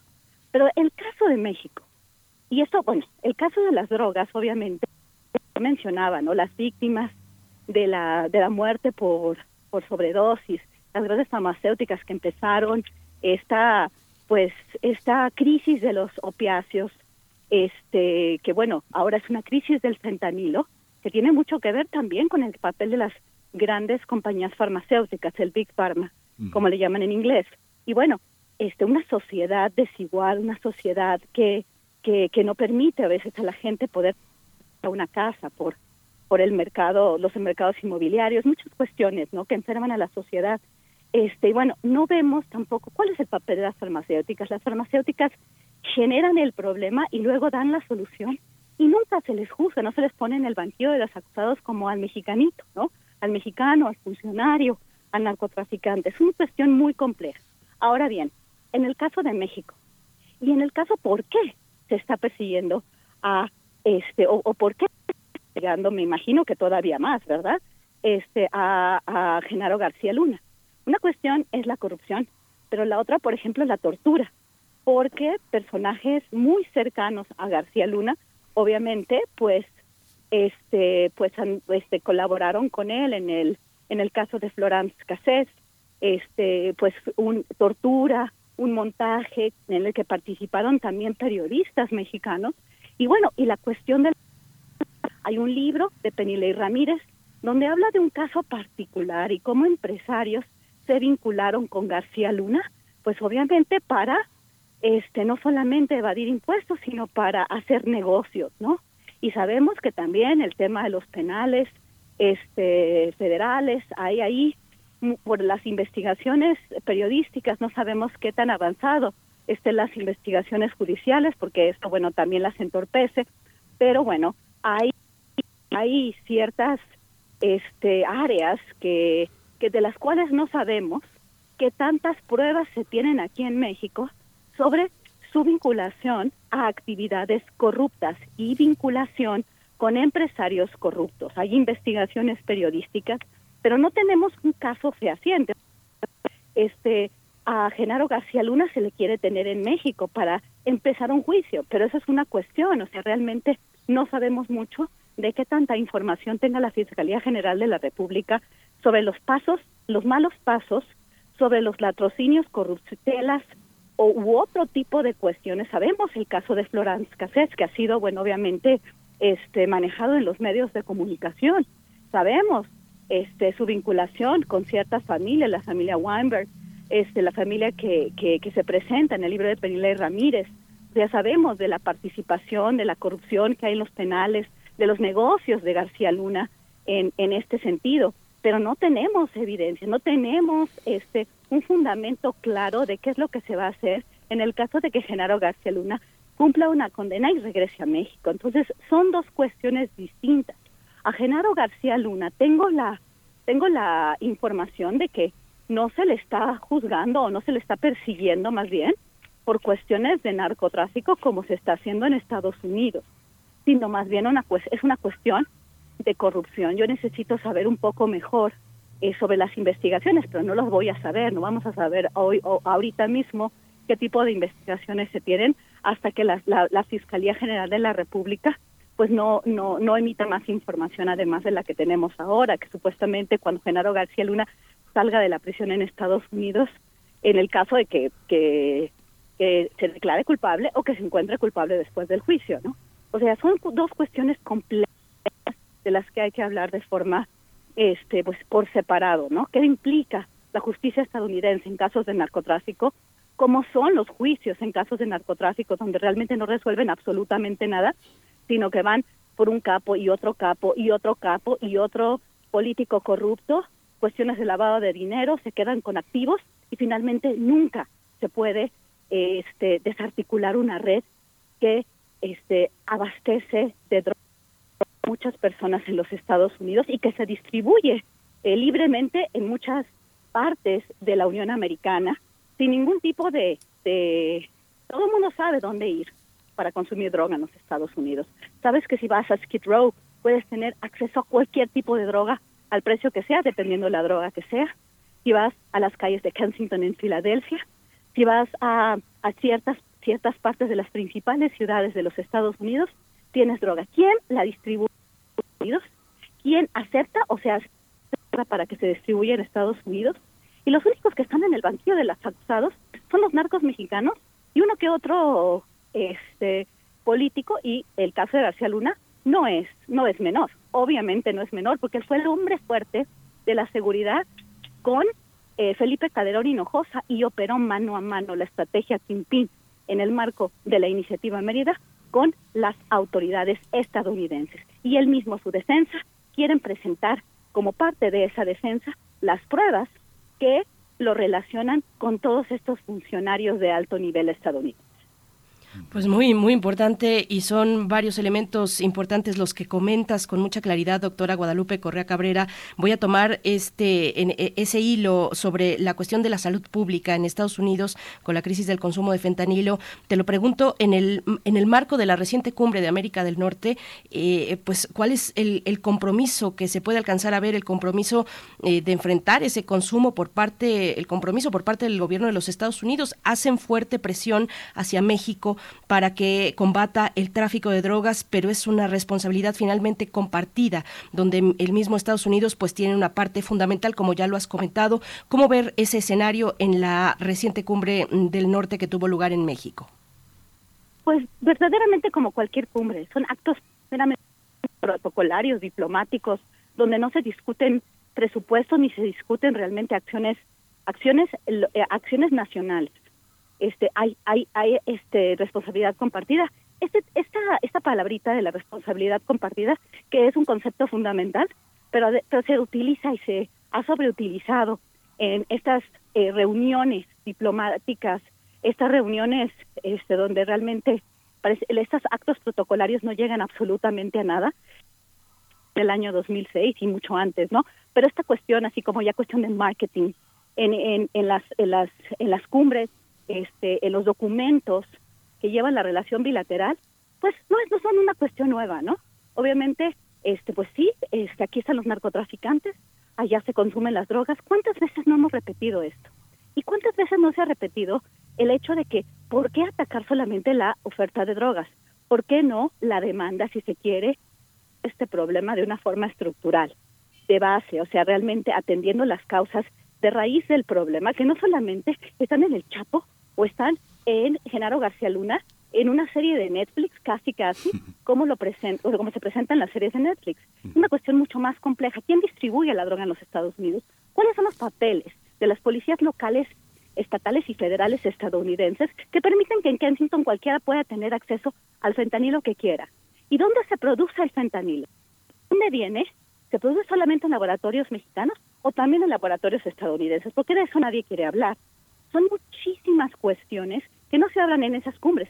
Si tenemos la responsabilidad compartida, vamos en contra del fentanilo. Y las otras drogas, y las otras drogas que se distribuyen desde los Estados Unidos, con la venia de los policías, porque pareciera ser que, ahí, ahí, no hay ningún problema, hay que se mueran las personas por sobredosis, porque ya, ya no puede la sociedad hacerse cargo de estas personas de su adicción.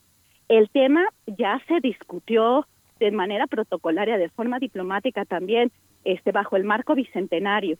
Realmente este, eh, asignar presupuestos que no se han asignado para nada. Se dice, sí, claro, vamos a enfocarnos en una cuestión de salud pública, este, seguridad para las comunidades.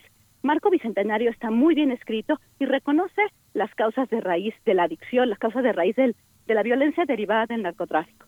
Pero en estas cumbres la palabra, la palabra favorita de las agencias estadounidenses. Y claro que el fentanilo es una droga mortal, es una droga muy popular, muy barata, que está destruyendo la vida de miles y miles de personas en Estados en México y en el resto del mundo. Pero no solamente es fentanilo, y son todas la, es toda la red.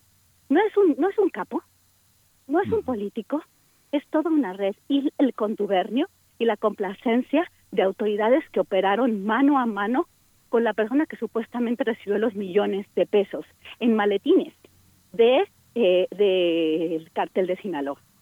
Es una cuestión tan complicada que no se ve en las cumbres y que realmente simplemente son palabritas buenas, buenos deseos que no han resuelto absolutamente nada y que mantienen a los países subdesarrollados en vías de desarrollo, las economías emergentes o el sur global, siempre, siempre en el banquillo de los acusados y siempre este, las élites políticas, las élites económicas, las compañías productoras de armas, las, las, este, las grandes farmacéuticas, la banca internacional que lava el dinero de los narcotraficantes y de, y de, y de los políticos corruptos, finalmente terminan, este, pues sí, siendo mencionados en artículos, pero nunca, nunca, nunca terminan también en el banquillo de los acusados y, realmente este, tomando responsabilidad por, por Creo que el tema de las farmacéuticas, y ya lo hemos hablado en otros espacios, es fundamental, pero es tanto el poder, es tanta la capacidad que tienen de hacer lobby este, con el Congreso estadounidense y de influir en la política pública estadounidense, que esto parece ser un juego de nunca acabar. De la misma forma, las armerías, las compañías productoras de armas en los Estados Unidos tienen una capacidad de lobby, dan dinero a los políticos estadounidenses que parece a veces muy difícil, ¿no? Es mejor armar todo un espectáculo que además exactamente una serie de Netflix, porque la serie de Netflix del Chapo realmente nos, nos, nos dijo quiénes, eh, quiénes iban a estar en el banquillo de los acusados y quiénes iban a tener esos grandes juicios, los juicios del año, los juicios del siglo, los juicios de la década y finalmente la gente sigue muriendo de, eh, de sobredosis y las drogas siguen llevan, llegando a los Estados Unidos en eh, cantidades mucho más grandes que nunca en la historia del país y del mundo en general.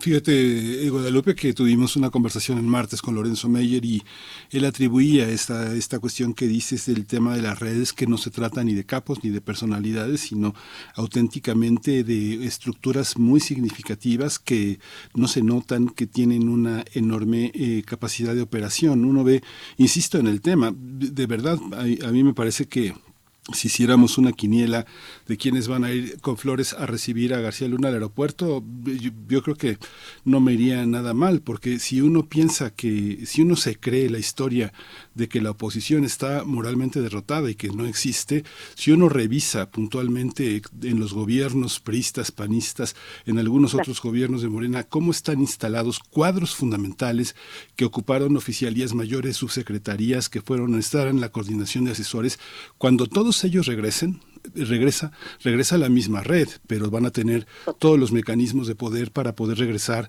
con muchísima comodidad e ir, e ir con flores, de verdad, al aeropuerto por García Luna y darle muchos abrazos y fortalecer sus empresas de seguridad que están en manos de, gente muy peligrosa, ¿no? Absolutamente, es un gran negocio y muchas de las personas, no políticos solamente, empresarios que operaron con García Luna, ahorita están callados, pero no han dicho absolutamente nada y son parte de una élite del poder. Y como muy bien dices, ¿no? Este, nosotros no somos realmente, este, ¿quién es el oficialismo? El oficialismo no tiene las manos este, sucias en este sentido. Estamos hablando de una estructura, estamos hablando de una burocracia que no se que no se desarticula de la noche a la mañana y que ahí continúa. Hay, eh, en la, este, en, obviamente, la Secretaría de Seguridad Ciudadana tenemos muchos elementos todavía y por eso supuestamente está la Guardia Nacional, pero también el Ejército Mexicano ha estado vinculado desde hace desde que esté desde el narcotráfico ha estado vinculado al este personal, no no no digo toda la institución como supuestamente pasó con la Secretaría de Seguridad Pública en, en tiempos de Genaro García Luna, pero tienes muchísima razón, Miguel Ángel. Este eh, momentos van, momentos vienen, comunicadores eh, que apoyaron directamente a Genaro García Luna, su proyecto de gobierno, su proyecto de, trabajo, este que eh, escondieron información, que estrategia, que, que, presentaban los operativos como si fueran este grandes eh, éxitos de una estrategia que lo único que le dejó al país centenas de miles de muertos, un sistema que no se puede parar y en el cual se tiene una responsabilidad de todos los bandos. Creo que creo que esto de nada más enfocarnos en Calderón hizo y Calderón y García Luna, cuando no estamos reconociendo que no se ha resuelto la problemática y que seguimos operando exactamente de la misma forma que operó Genaro García Luna y Felipe Calderón. ¿Sabes cómo operaron? Como peones de los estadounidenses. ¿Por qué? Operándoles al pie de la letra la estrategia Kingpin. Y el arresto de Ovidio Guzmán fue una muestra de lo que el presidente de la República dijo que no iba a hacer. Y por eso supuestamente se modificó iniciativa medida y llegamos a marco bicentenario, que fue un acto protocolario y también fue simplemente un marco. Ese marco bicentenario, lo primero que hace la DEA es este mandar las recompensas, comunicar las recompensas contra los chapitos. Y ya tenemos un chapito. ¿Qué ha pasado con los presupuestos para, eh, para, para resolver el problema atendiendo la demanda de drogas.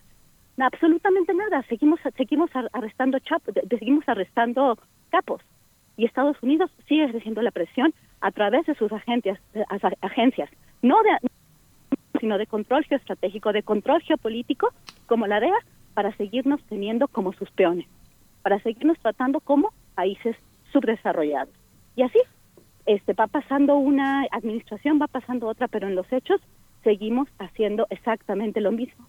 Siguen muriendo personas, seguimos teniendo este diferentes regiones del país pues aforadas este y realmente seguimos colaborando en una estrategia que no nos ha beneficiado como país porque no estamos este, dirigiendo nuestros recursos hacia nuestro nuestros problemas estamos también politizando una cuestión una cuestión de seguridad que fue que fue Calderón que fue García Luna sí que son estructuras muy complejas que han operado en el país y que seguirán operando y que siguen operando hoy mismo también. Pero eso no lo estamos viendo por estar viendo los las series de Netflix que se que se manifiestan, que se personifican en estos juicios del siglo o del año y en lo que dice la prensa que tú hiciste, que tú no hiciste y que este y que y que y que puede utilizar en, en tiempos electorales. Un, juego pues macabro, doctora, que tiene 50 años desde el inicio de la lucha contra el narcotráfico que impulsó, que impulsaron los Estados Unidos, un juego que no termina, que, que sigue minando la vida social de nuestro país y más allá de estas figuras eh, pues muy significativas de altos funcionarios, eh, te pregunto, doctora, ¿qué, ¿qué, le toca también al PAN pensando en estructuras? Hablamos de, de presuntas operaciones ilícitas asociadas al narcotráfico que ocurrieron en gobiernos panistas al menos y tendríamos que esclarecer y tener bueno, la claridad de qué pasó en el PAN, qué dinámicas al interior de ese partido político también tuvieron lugar para que de sus dos sexenios se emanaran estos presuntos narcos, eh, eh, nexos con el, con el narcotráfico, doctora. Una gran pregunta. El, el, PAN pareciera ser, de acuerdo a este juicio del siglo, y por eso es tan importante, sí lo es, de forma simbólica, independientemente de los resultados, independientemente de que una persona vaya a tener siete o, cadena perpetua, ¿no? Que fue secretario de Seguridad Pública. Él fue, él fue la persona fuerte de la seguridad durante un sexenio panista que operó la policía, que la reformuló en otro sexenio panista, el sexenio de Vicente Fox. Él, él estaba encargado de las policías en México. El partido Acción defraudó a los mexicanos y es un partido que en su fundamento está vinculado a la mafia. ¿Por qué? Está en, está en una cárcel de máxima seguridad el secretario de Seguridad Pública. Y aparentemente, de acuerdo con la información que nos han dado las autoridades estadounidenses, hay cientos, cientos de pruebas en contra de él que lo vinculan al narcotráfico. Esto es una cuestión este, tremenda. ¿Cómo, ¿Cómo queda el partido? Esas de ese partido trabajaron con un narcotraficante y lo elevaron tanto los medios de comunicación que eran este, amistosos hacia el Partido Acción Nacional. ¿Qué nos queda? Un presidente que operó de la mano, que no sabía lo que había pasado con su hombre fuerte a quien le dio este, eh, eh, este presupuestos millonarios. Esto es una tomada de pelo y realmente si los panistas tuvieran un poco de decencia, un poco de, de tomaran un poco de responsabilidad, no, no estarían actuando como, está, como estamos actuando. El PAN, durante la administración de Felipe Calderón Hinojosa, fue un partido mafioso, porque el presidente de la seguridad, el presidente que declaró una guerra contra las drogas, estaba operando desde su gabinete una relación con el cartel más importante que envía drogas a los Estados Unidos. Sabemos la magnitud de lo, o sea, lo que es el cinismo del expresidente Calderón, al, al, al tuitear, al declarar, al presentarse en foros en España, no tienen los panistas cara de verdad de salir a la calle a decir absolutamente nada de seguridad, porque ellos nos metieron en una problemática que empezó por que se declaró una guerra contra las drogas con todas las dinámicas perversas que hemos analizado en diferentes ocasiones. Y además de todo de estas dinámicas ellos estaban vinculados de forma central con el narcotráfico, o por lo menos quien operó esto, y además estaban relacionados directamente con las agencias estadounidenses, que ahora se lavan las manos, ahora se quieren lavar la cara con un juicio diciendo que ellos sí hacen justicia, cuando estuvieron operando seis años de forma cercana y estuvieron avanzando su estrategia para cortar cabezas de los carteles de la mano de, Felipe, de, Genaro García Luna, quien los llamaba amigos, llamaba amigos a los estadounidenses. Y sí, tuve la oportunidad con el colega profesor de la Universidad de Rice, director del Centro Estados Unidos-México, Tony Payán, eh, de hablar con, este, eh, con esta persona que se creía que no le iba a pasar absolutamente nada, que había hecho todo bien y además les llamaba amigos a los estadounidenses, a las agencias, las presentaba como un ejemplo de lo que se debía hacer para atacar a y para lograr la seguridad pública. Pues Guadalupe Correa Cabrera, muchas gracias por toda esta, por toda esta visión, por toda esta participación. Seguimos sus textos, creo que es muy importante seguir todo lo que has eh, trabajado porque tiene un enorme sustento en archivos, en declaraciones, en trabajo de campo. Eh, muchas gracias por tu, por tu valentía. Es, es eh, muy, muy, este, muy importante no perder esa fortaleza espiritual para enfrentar sin partidismo, sin, sino con toma de posición, una cuestión tan, tan peligrosa y tan importante, porque bueno esto no, no ha acabado. Guadalupe Correa Cabrera, profesora asociada en Política y Gobierno de George Mason University, muchas gracias por estar con nosotros, por estar, por esa presencia en México que tienes en diversos medios. Muchísimas gracias, Miguel Ángel. Este, muchísimas gracias a ambos, eh, Berenice, Miguel Ángel, por la invitación. Este, yo soy profesora, ya no soy profesora asociada. Nada más era así como un, un, una, una aclaración. Pero muchísimas gracias. Gracias, por este, por por, el, por, por la invitación y por la oportunidad para poder conversar sobre estos temas con ustedes. Gracias de verdad. Muchas gracias. Gracias, hasta pronto, doctora Guadalupe Correa Cabrera. ahí vamos a ajustar la semblanza, profesora de política y gobierno en la Universidad de George Mason en Virginia, en los Estados Unidos. Vamos a tomar, un, a, tomar un respiro, un respiro musical. La música la ponen ustedes en esta mañana de viernes y Alfonso de Alba Arcos nos eh, pide esta canción que se titula Peineta Cubana de Manolo Sanlúcar. Thank you.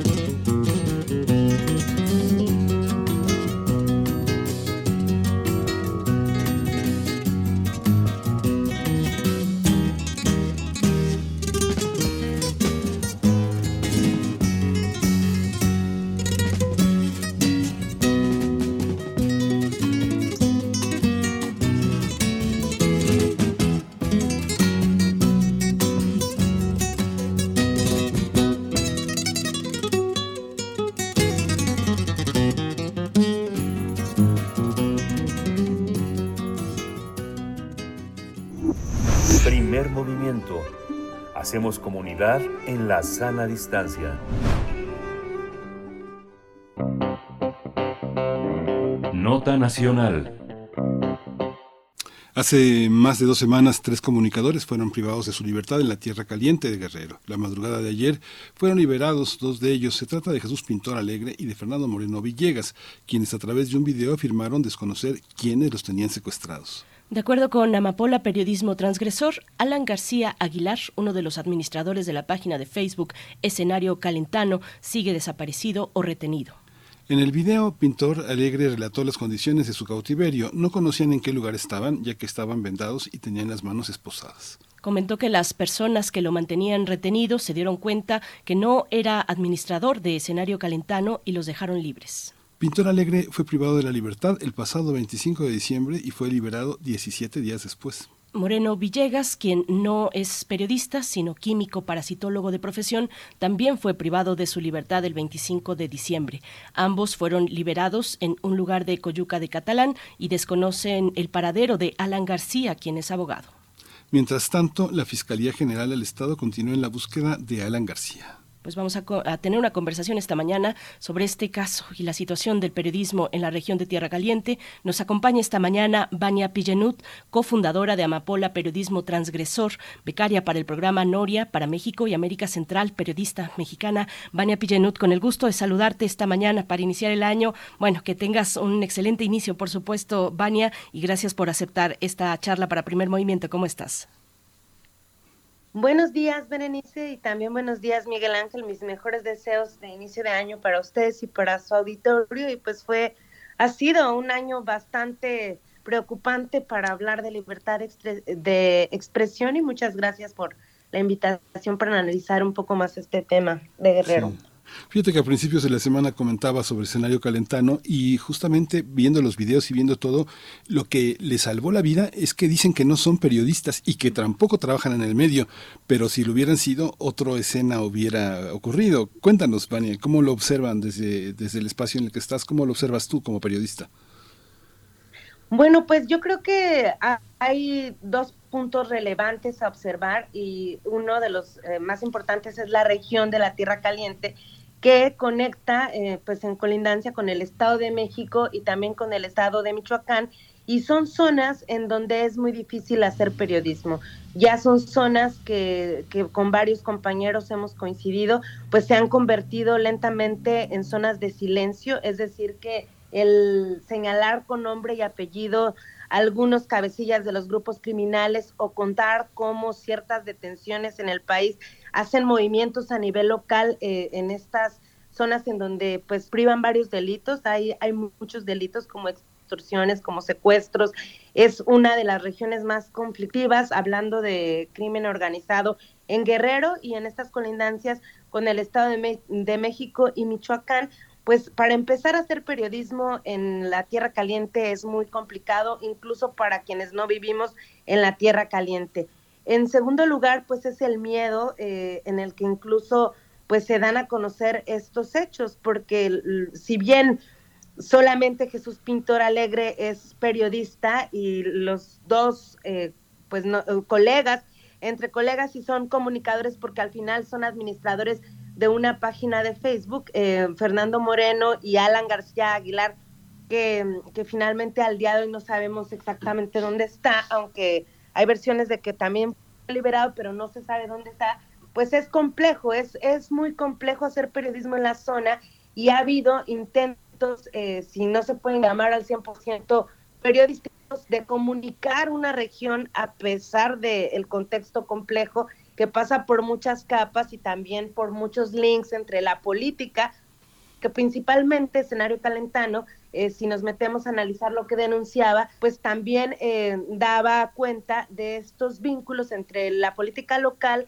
y algunos grupos del crimen organizado y no finalmente son... Eh, a veces grupos nacionales, a veces se trata de grupos locales en una región que, que también históricamente ha sido conocida por sembrar amapola en, en varios municipios, incluido Coyuca de Catalán, de esta región se siembra amapola es una historia criminal eh, de la región que conecta con la, corrupción y es difícil hablar eh, de las condiciones en las que hace, se hace periodismo. Por supuesto, Vania, qué bueno eh, eh, que nos das esos elementos para conocer un poco más de este medio escenario calentano, de las notas que publicaban, de las fuentes que estaban siguiendo y de cómo retrata el crimen organizado local, a nivel local, en la zona de Guerrero, donde también eh, Amapola pues ha hecho lo suyo con un trabajo muy interesante en Vania. Háblanos un poco de las particularidades que encuentran ustedes desde Amapola, de lo que también está desentramando un poco también el escenario escenario calentano con respecto al crimen organizado a nivel local, arraigado en ciertas zonas, como es el caso de Tierra Caliente, una zona pues tan compleja, tan eh, pues con tantos conflictos en esta frontera, como lo has dicho, con Michoacán y el Estado de México, Vania. Pues esto pone en vulnerabilidad también a los compañeros que reportan desde, desde las capitales de Guerrero y eh, la capital turística es Acapulco, la capital económica, pero la capital eh, donde están los tres poderes a nivel local es Chilpancingo. Y pues esto ocurrió, como bien ustedes lo refieren, entre el 25 y 27 de diciembre y fue hasta este enero que, que a través de este video, que es por demás terrible porque se trata de presuntos eh, integrantes del crimen organizado quien toma la administración de esta página, de esta fanpage de escenario calentano y suben a eh, tanto el creador de la página como a eh, Fernando Moreno Villegas, quien es importante contextualizar a su vez hasta el día de hoy, o bueno, hasta estas fechas será el director de comunicación social también de este municipio informan eh, que pues ellos están pagando por estas publicaciones y, pues creo lo vemos en dos sentidos. Una, que pues la manera eh, en la que se presenta esta humillación pública, porque pues ahí juegan bastante los valores eh, a nivel local de cómo te están transgrediendo en, en tu dignidad humana y cómo te están exhibiendo por querer informar a lo mejor no con los códigos éticos que a nivel nacional podríamos hablar de cómo se hace periodismo. Juegan estos valores, ponen eh, en peligro a otros comunicadores, a otros periodistas que pues eh, si bien también tienen que reportar tenemos que hablar del crimen organizado y de cómo están estas dinámicas hasta el día de hoy, pues es muy difícil eh, pues ya poderse meter de lleno a explicar los fenómenos como la extorsión como los feminicidios, como los secuestros, como eh, pues también las actividades directas del crimen organizado que no tienen que ver con el tráfico de drogas específicamente, sino con toda la corrupción que hay en obra pública y estos vínculos, em, estos hechos pues afectan a un Estado y a la manera en la que se hace periodismo al día de hoy. Solamente la Comisión de Derechos Humanos del Estado de Guerrero se pronunció inmediatamente em, después de que la noticia se hace pública hasta el lunes 9 de enero. Y entonces eh, pues también creo que hay que hay que ser muy puntuales en todo esto. Eh, me parece también desafortunado que la fiscalía eh, local saque un comunicado en donde maneja que fue a partir del operativo de búsqueda que ellos logran pues que sean liberados tanto Jesús Pintor Alegre como Fernando Moreno Villegas. Y es importante decirlo porque ellos mismos en una entrevista que da ayer eh, Jesús Pintor Alegre dice que fueron liberados y que eh, la fiscalía realmente no tuvo mano en cuanto a, cómo se da su liberación. Ellos fueron liberados directamente por este grupo criminal en un punto de Coyuca de Catalán, que es uno de los municipios económicos después de, de Pungarabato, ciudad altamirano más importantes de la región y pues creo que eh, esto puedo comentar al momento, la manera eh, de la precariedad laboral de la zona, en donde pues si bien eh, la ética podríamos analizarla después, un representante de un municipio también hace las veces de un comunicador, pues nos habla como de un contexto por demás complicado. Sí, es muy complejo porque finalmente hay una parte en la que los eh, pequeños medios se comercializan, no sé, eh, eh, anunciando la oferta de cervezas de las, del bar El Periquito o anunciando la comida del pavo que va a hacer la señora González a fin de año, y, pero también las obras del, del, presidente municipal o de la cabecera municipal. Es una, aparentemente hay un conflicto de intereses, pero creo que éticamente la información que se ofrece en un medio es, el, es, es lo que habla, ¿no, Vania? ¿Cómo, cómo ves esa, esos pequeños medios? Eh, Guerrero está inundado de pequeñas radiodifusoras de no más de mil, de dos kilómetros de alcance o de pequeñas eh, redes sociales o de grupos de WhatsApp o de Telegram que este, hacen grupos de noticias, monitorean, establecen síntesis de prensa. ¿Cómo entender esa parte de los medios en Guerrero, Vania? ¿Hay un, hay un paradigma, hay un panorama? Es, es muy importante tu pregunta, Miguel Ángel, porque me remito a un caso tristísimo que ocurre en marzo del 2017, cuando en esta misma región, pero en Ciudad Altamirano, fue asesinado el periodista Cecilio Pineda Virto, quien en su última transmisión en vivo desde su cuenta de Facebook, la cual tenía casi 40 mil seguidores, pues advertía que iban a haber siguiendo muertes porque las autoridades eh, pues no, no actúan. Él señalaba en ese entonces eh, a, un, a un cabecilla de un grupo criminal local, los tequileros, y entonces eh, pues nos ponemos a analizar su página en la cual también subía las desapariciones que ocurrían a nivel local, como tú bien lo comentas, el comercio a nivel local, a lo mejor alguna refaccionaria que quería promocionarse y es ante eh, la falta mm, pues de, medios que lleguen hacia allá porque son regiones también apartadas, el sur que es el, periódico que más se distribuye en todo Guerrero, pues eh, aunque llega a la Tierra Caliente, pues también es difícil que eh, los reportes sobre lo que pasa en esas regiones tan apartadas sean tan puntuales y como, como tú bien también puntualistas, pues son otros los modelos de periodismo que vemos allí, las redes de WhatsApp, el Facebook, eh, al día de hoy también hay muchos mensajes de audio que, yo he visto por WhatsApp y creo que nos hace reflexionar de cómo se hace periodismo a nivel hiperlocal, porque una cosa son las capitales y los, los compañeros que hemos tenido oportunidad de reportar a un medio nacional o a los mismos esfuerzos locales que tratamos de hacer cuidando como todas estas estos principios éticos como Amapola Periodismo y otra, los compañeros que tienen que hacer otras actividades para seguir haciendo periodismo porque no hay una sustentabilidad desde el periodismo y esto no quiere decir que la ciudadanía no esté ávida por informarse pues desde su contexto eh, hiperregional y con códigos que difícilmente entenderíamos, pero que también ponen en riesgo a los compañeros. Otro caso reciente, el año pasado, se va a cumplir un año, el 31 de enero, de que fue este doble asesinato en Monitor, Michoacán, este medio de Zitácuaro, que también es una región apartada de la zona oriente de Michoacán y que no está muy lejos de la tierra caliente de Guerrero y que más bien nos debería eh, de llevar a pensar en eso y a buscar que también las fiscalías investigaran con todos estos parámetros y que no nada más fuera tan simple como decir que no eran o eran periodistas, que el periodismo que hacían era o no era ético, sino que no debería de estar pasando esto a nivel social. Pues Vania Pillenut, eh, te agradecemos, te agradecemos como siempre esta participación. Seguimos a la espera, por supuesto, de que esta tercera persona desaparecida, Alan García, sea presentado con, con vida. Ojalá que así sea. Seguimos los reportes que han realizado desde Amapola Periodismo Transgresor. Bueno, pues lamentables y muy preocupantes las noticias con las que iniciamos este año en términos de, del periodismo y de lo que ocurre en Guerrero y en esta zona de tierra, de tierra caliente. Vania, muchas gracias y bueno, estaremos, estaremos a la espera. Vania, muchas gracias. Muchas gracias por la invitación y estamos también a los pendientes. Un abrazo para ambos. Muchas gracias, Vania, igualmente. Gracias. Vamos a cerrar la hora con una petición de Cotli Rubalcaba, que es La Campanela de Niccolo Paganini. Vamos a escucharla.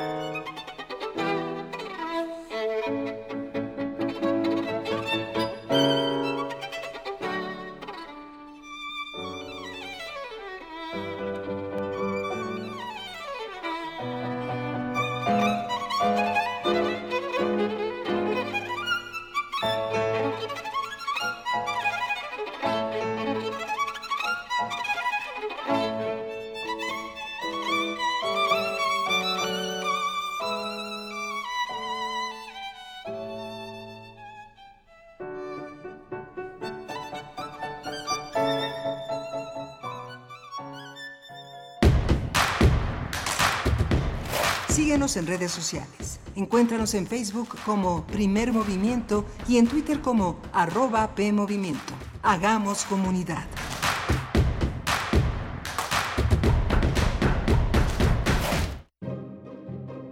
...2022... ...200 años del nacimiento de Louis Pasteur... ...el personaje que sin haber sido nunca médico... ...cambia de arriba a abajo la historia de la medicina... Sus éxitos fueron desde el descubrimiento de la enfermedad de la mariposa del gusano de seda, la fermentación de la cerveza, la pasteurización del vino y de la leche y el descubrimiento del bacilo de erisipela porcina hasta la vacuna antirrábica. El inventor de una realidad a tal punto insospechada en todo el mundo que hizo falta nombrarla. Microbio y microbiología fueron los nombres que zanjaron estos nuevos conceptos. El primero para designar a los animálculos y microbiología para la designación del estado del microbio. Luis Pasteur, 96.1 FM, Radio UNAM. Experiencia sonora. La ciencia que somos. La ciencia que somos. Iberoamérica al aire. Descubre la ciencia que está presente en tu día a día a través de cápsulas, reportajes, entrevistas y reportes en vivo. Viernes de 10 a 11 horas por el 96.1 FM. La ciencia que somos. Iberoamérica al aire. Una coproducción de Radio UNAM y las direcciones de divulgación de la ciencia y de las humanidades.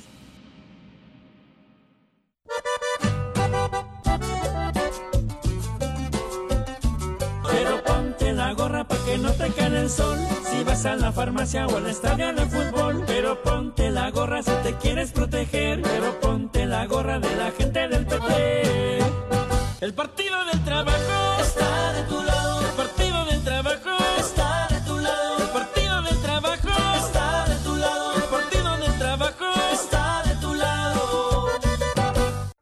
Los nazis crearon las metanfetaminas para convertir a sus soldados en seres incansables y deshumanizados. Bajo su efecto, el ejército nazi inicia la peor guerra de la historia y crea los campos de exterminio. Hoy el cristal se usa para controlar la mente de jóvenes que buscan placer y la de jornaleros y maquiladores que buscan energía para trabajar día y noche. Busca la línea de la vida, 800-911-2000. Para vivir feliz, no necesitas meterte nada. Gobierno de México.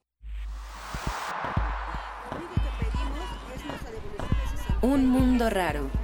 Posverdad, pandemia y patriarcado. Una producción de Radio UNAM y la Unidad de Investigaciones Periodísticas de Cultura UNAM. Lunes, 12 del día. 96.1 FM. Experiencia sonora. Encuentra la música de primer movimiento día a día en el Spotify de Radio UNAM y agréganos a tus favoritos.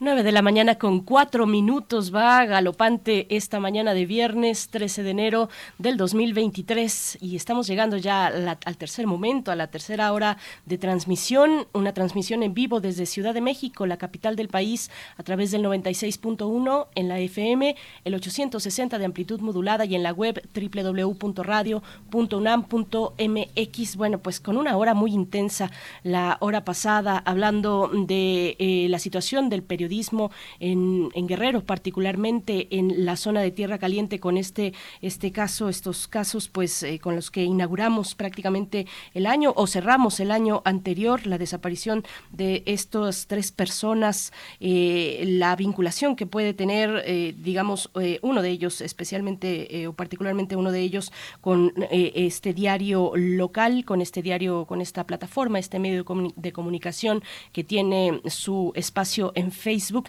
Y bueno, con estos elementos que acabamos de comentar con Vania Pillenut, cofundadora de Amapola Periodismo Transgresor, también un espacio muy interesante de periodismo que reporta desde Guerrero. Eh, bueno, pues en esta mañana que se encuentra Rodrigo Aguilar en la producción ejecutiva, Violeta Berber está en la asistencia de producción, Arturo González en la operación técnica de los controles en la consola de la cabina de Radio UNAM y Miguel Ángel Quemain, quien tendrá en unos momentos la oportunidad de compartirnos poesía para cerrar la semana. Miguel Ángel, buenos días, ¿cómo estás? Hola, Berenice, buenos días, buenos días. Gracias a todos los que se incorporan esta mañana a partir de las 9 de la mañana y los que nos vienen acompañando desde las 7 de la mañana o de las 8 de la mañana o cuando tienen oportunidad de subirse a su transporte para ir al trabajo, sea la bici, el, el, el cache, el coche, el transporte público. Gracias por estar con nosotros. Efectivamente, es muy interesante escuchar a, a, a, a Vania Pillenú y comentaba con, con, con Berenice en, el, en el, nuestro, nuestra comunicación interna la cantidad de mujeres periodistas que estudian, que trabajan, que están tratando de encontrar una manera de vincularse, la red de politólogas, las periodistas que por su parte están en posgrados en las universidades distintas del país, en nuestra casa de estudios, en la UNAM, y que son, eh, y que son pues parte de la, de, la, de la esperanza para cambiar muchas de las percepciones que se tienen en la sociedad sobre lo que somos los periodistas, sobre los conflictos que se atienden, y este reconocimiento que nuestra colega Vania Villenot hace a este periodismo local. No se puede, no se puede dejar de ser periodista en esa voluntad de comunicar, de hacer extensiva las preguntas, de cuestionar, de enlazar a las personas. Los periodistas presentamos y enlazamos a muchas personas que no se conocen entre sí, abogados con víctimas, defensores de derechos humanos con protectores del ambiente. Es una labor muy, muy, muy, muy hermosa y muy necesaria y formamos parte de los defensores del ambiente, del agua, de, la, de los que luchan contra las minerías, de los defensores de derechos humanos, de los que denuncian los feminicidios. Es una red muy amplia de la que este, nos alimentamos todos los que pensamos de la misma manera eh, de la necesidad de una ética, de una moralidad superior para eh, defender los intereses de los que más desprotegidos. Así que bueno, es muy emocionante estar aquí, se los compartimos. Gracias por estar con nosotros. Por supuesto, Miguel Ángel, y es una presencia, pues hay que destacarla, una presencia importante de, periodistas que en algún momento optan por un diplomado, por algún posgrado, por alguna eh, especialización en la UNAM, y de ahí se forman redes de esos encuentros, eh, de esos espacios, son espacios de encuentro, se forman redes, surgen proyectos, pro proyectos importantes, necesarios para seguir narrando la realidad de nuestro país, la realidad de la sociedad mexicana, como lo hace el periodismo y que en algunas zonas, el caso de Tierra Caliente, el caso que estuvimos comentando, pues eh, lamentablemente pues se convierten en eso, en zonas de silencio donde la sociedad ya no puede ser narrada, además de la situación propia de violencia en la que eh, viven muchas comunidades, el caso de Tierra Caliente pues, pero, pero la oportunidad que nos perdemos al no defender el periodismo, al tener esta condición de violencia hacia, hacia el periodismo en México, la oportunidad que nos perdemos como sociedad mexicana, pues de encontrarnos en ese en esa narración cotidiana como lo es el periodismo. Y bueno, pues son cada vez menos, son poquísimos en realidad, contados con una mano los periodistas en Tierra Caliente que todavía se animan a reportar, se animan entre comillas, se arriesgan en realidad a reportar la situación eh, de las eh, pues de la nota de la nota policíaca de la eh, incursión del narcotráfico local o del crimen organizado en general local en el caso de Tierra Caliente. Pues bueno, eh, es interesante ese comentario de cómo se van haciendo las redes también a partir de espacios, de espacios académicos, Miguel Ángel. Sí, pero ahí al mismo tiempo también esas redes están en sentido contrario, de cómo te acotan, porque a veces el narco de la religión tiene la agencia que vende autos, tiene el restaurante donde se reúnen los políticos, tiene la lavandería, tiene la escuela privada. O sea, es muy impresionante. Cuando alguien recibe un apoyo publicitario pues, de alguna empresa,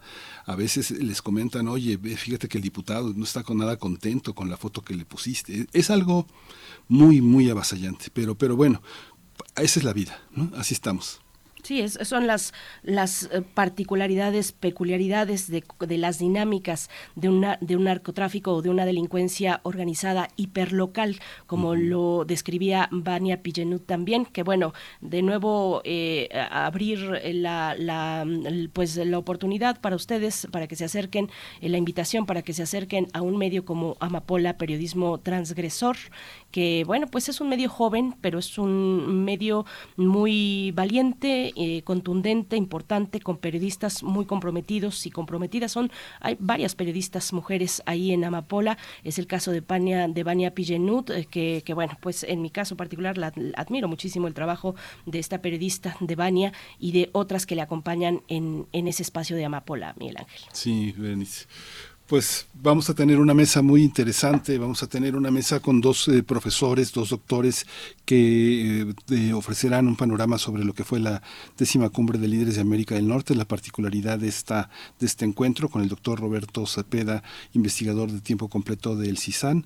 Es uno de los espacios privilegiados de, eh, de reflexión sobre las relaciones con América del Norte. También el doctor Juan Carlos Barrón Pastor, investigador y secretario académico del CISAN, Centro de Investigaciones sobre América del Norte, después de la poesía necesaria después de la poesía necesaria. Nada más algunas cuestiones acá en redes sociales porque nos preguntan qué es lo que acabamos de escuchar al cierre de la hora anterior. Dice Laura, ¿me pueden decir qué pieza de violín y piano era la que acaban de poner? Mm, bueno, pues es el autor es el compositor Niccolo Paganini. La campanela es lo que escuchamos. Laura, saludos también por acá a Verónica Ocampo que nos dice escuchemos radio. Nos comenta en redes sociales. Está R. Guillermo por acá también. Dice magnífica la participación de Guadalupe eh, de la doctora Guadalupe Correa Cabrera para hablar de Felipe Calderón Hinojosa, de Acción Nacional, eh, cooperan con el narco e inseguridad. Refrancito también dice gran explicación con tanta información y además con la importancia de no ensalzar ni demonizar un lado y el otro, sino con datos. Dice, sí, en Estados Unidos está el espectáculo, nosotros esperamos, esperando ellos y apliquen la justicia o que nos liberen, entre comillas, de un dictador y lo cierto es que Felipe mm, Calderón debe pagar, es lo que dice Refrancito. Bueno, pues sus comentarios están acá en redes sociales. Nos preguntaban también, no ubico todavía de quién es el comentario, lo estoy buscando, pero que dónde podemos encontrar material de hace tiempo de las producciones de Radio UNAM, pues en el sitio de podcast, radiopodcast.unam.mx Ah, por aquí ya lo encontré, dice y siniestra. Una pregunta fuera del tema, ¿cómo como radioescuchas podemos tener acceso a programas muy antiguos en su fonoteca? ¿A quién debo dirigirme? pues de entrada buscar en el sitio de podcast, ahí hay un amplísimo material, es un gran archivo eh, pues histórico de memoria sonora histórica que se ha acumulado a través de los años desde Radio UNAM, así es que por ahí puedes empezar a buscar y bueno, si no lo encuentras, si no encuentras lo que estás buscando y siniestra, pues nos, nos comentas de nuevo acá en redes y te orientamos. Pero bueno, ahí está, Miguel Ángel, si estás listo, nos vamos con la poesía. Vamos con la poesía. Es hora de Poesía necesaria.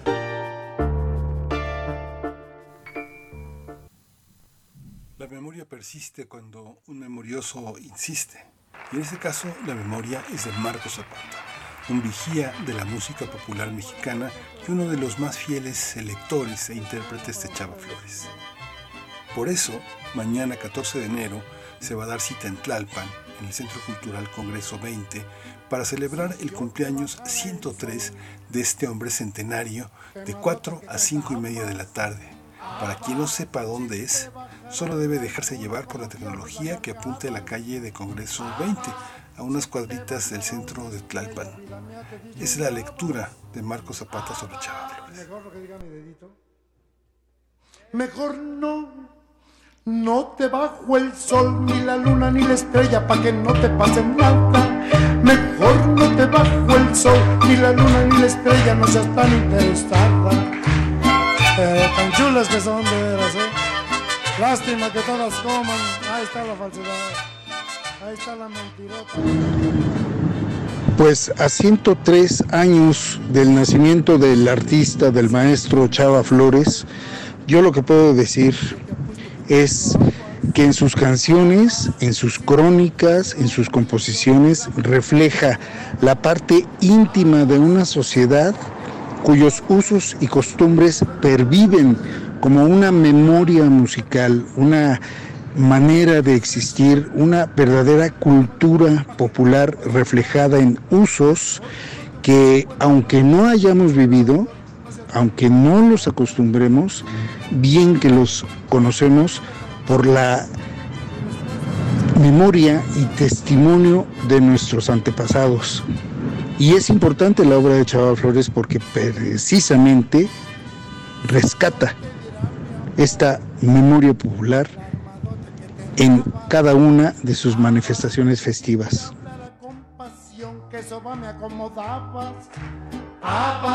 Si te hiciera una canción, con el otro la cantabas. Mejor no, no te doy mi amor, ni te ofrezco mi canción, para que no me pase nada. Antes de dejar que Marco Zapata interprete las otras mañanitas eh, de Chava Flores, quisiera leer cuatro estrofas de Sábado, Distrito Federal. Desde las 10 ya no hay dónde parar el coche, ni un ruletero que lo quiera uno llevar.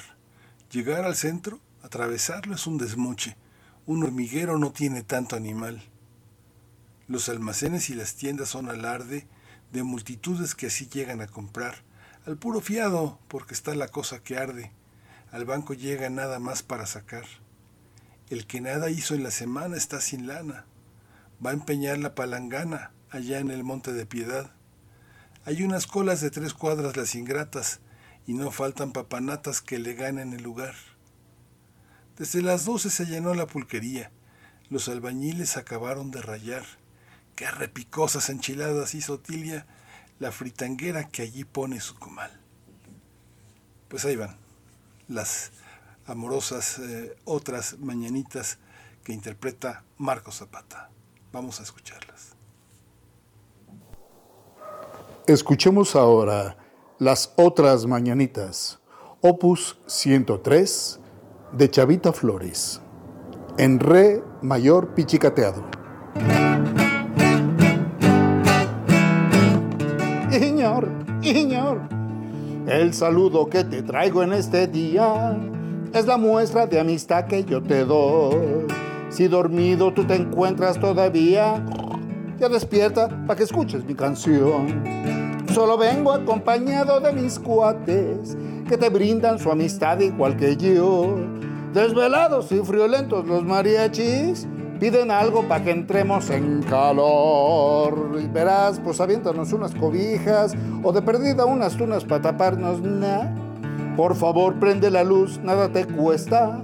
Que te quiero dedicar otra canción. Ya nos anda porque nos abras la puerta y nos invites una copa de licor. Es tu santo y a cantarte hemos venido. Nos escucha muy atento el velador. Te suplico, te lo ruego y te lo pido. Nos invites a pasar al comedor. Es que ya verás, pues aquí el velador de la casa, de la vecindad, ya está, sí, ya sacó, ya sacó el lío toda su familia, ya estamos en el show de la tercera función, órale. Varias veces ha pasado la patrulla y nos pone pues, en muy difícil situación. Si nos llevan para el tambo es culpa tuya por no hacernos una fiel invitación. Yo te juro que a la gorra no venimos, pero pues tampoco a recibir tu ingratitud. Pues no es justo que lleguemos, te cantemos y nos fuimos sin echarnos una copa tu salud, ¿no? Digo yo. De tanto cantar y cantar, échale, ya me duele la garganta. Y es que aquí no saben dar esa agüita que ataranta. Se prendieron ya las luces mis cuatachos. El del santo nos oyó y se levantó. ¡Ahí está, ahí está! Están listos para correr, se avientan agua u otro líquido que manche nuestro honor. Pero miren que las luces se prendieron, ya se abrieron y las puertas se abrieron de parental. Entren santos peregrinos, por favor. Y al unísono gritemos ¡Viva, viva! Y tres porras por el del santo que es el de hoy. ¡Alabío! ¡Alabao! ¡Alabí! ¡Bomba! Chavita, Flowers, ra.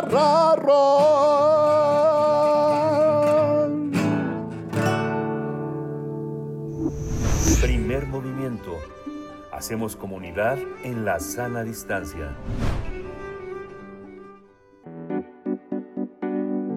La mesa del día. La décima edición de la Cumbre de Líderes de Norteamérica se realizó en México eh, del 9 al 11 de enero pasados. Participaron Joe Biden, presidente de Estados Unidos, Justin Trudeau, primer ministro de Canadá, y el presidente López Obrador. A través de una serie de reuniones, los mandatarios se comprometieron a promover la inversión, fomentar la prosperidad regional y reducir la desigualdad en la región mediante seis pilares. En la declaración conjunta se acordó crear un comité con dos especialistas destinado a la planeación y a la sustitución de importaciones en América del Norte.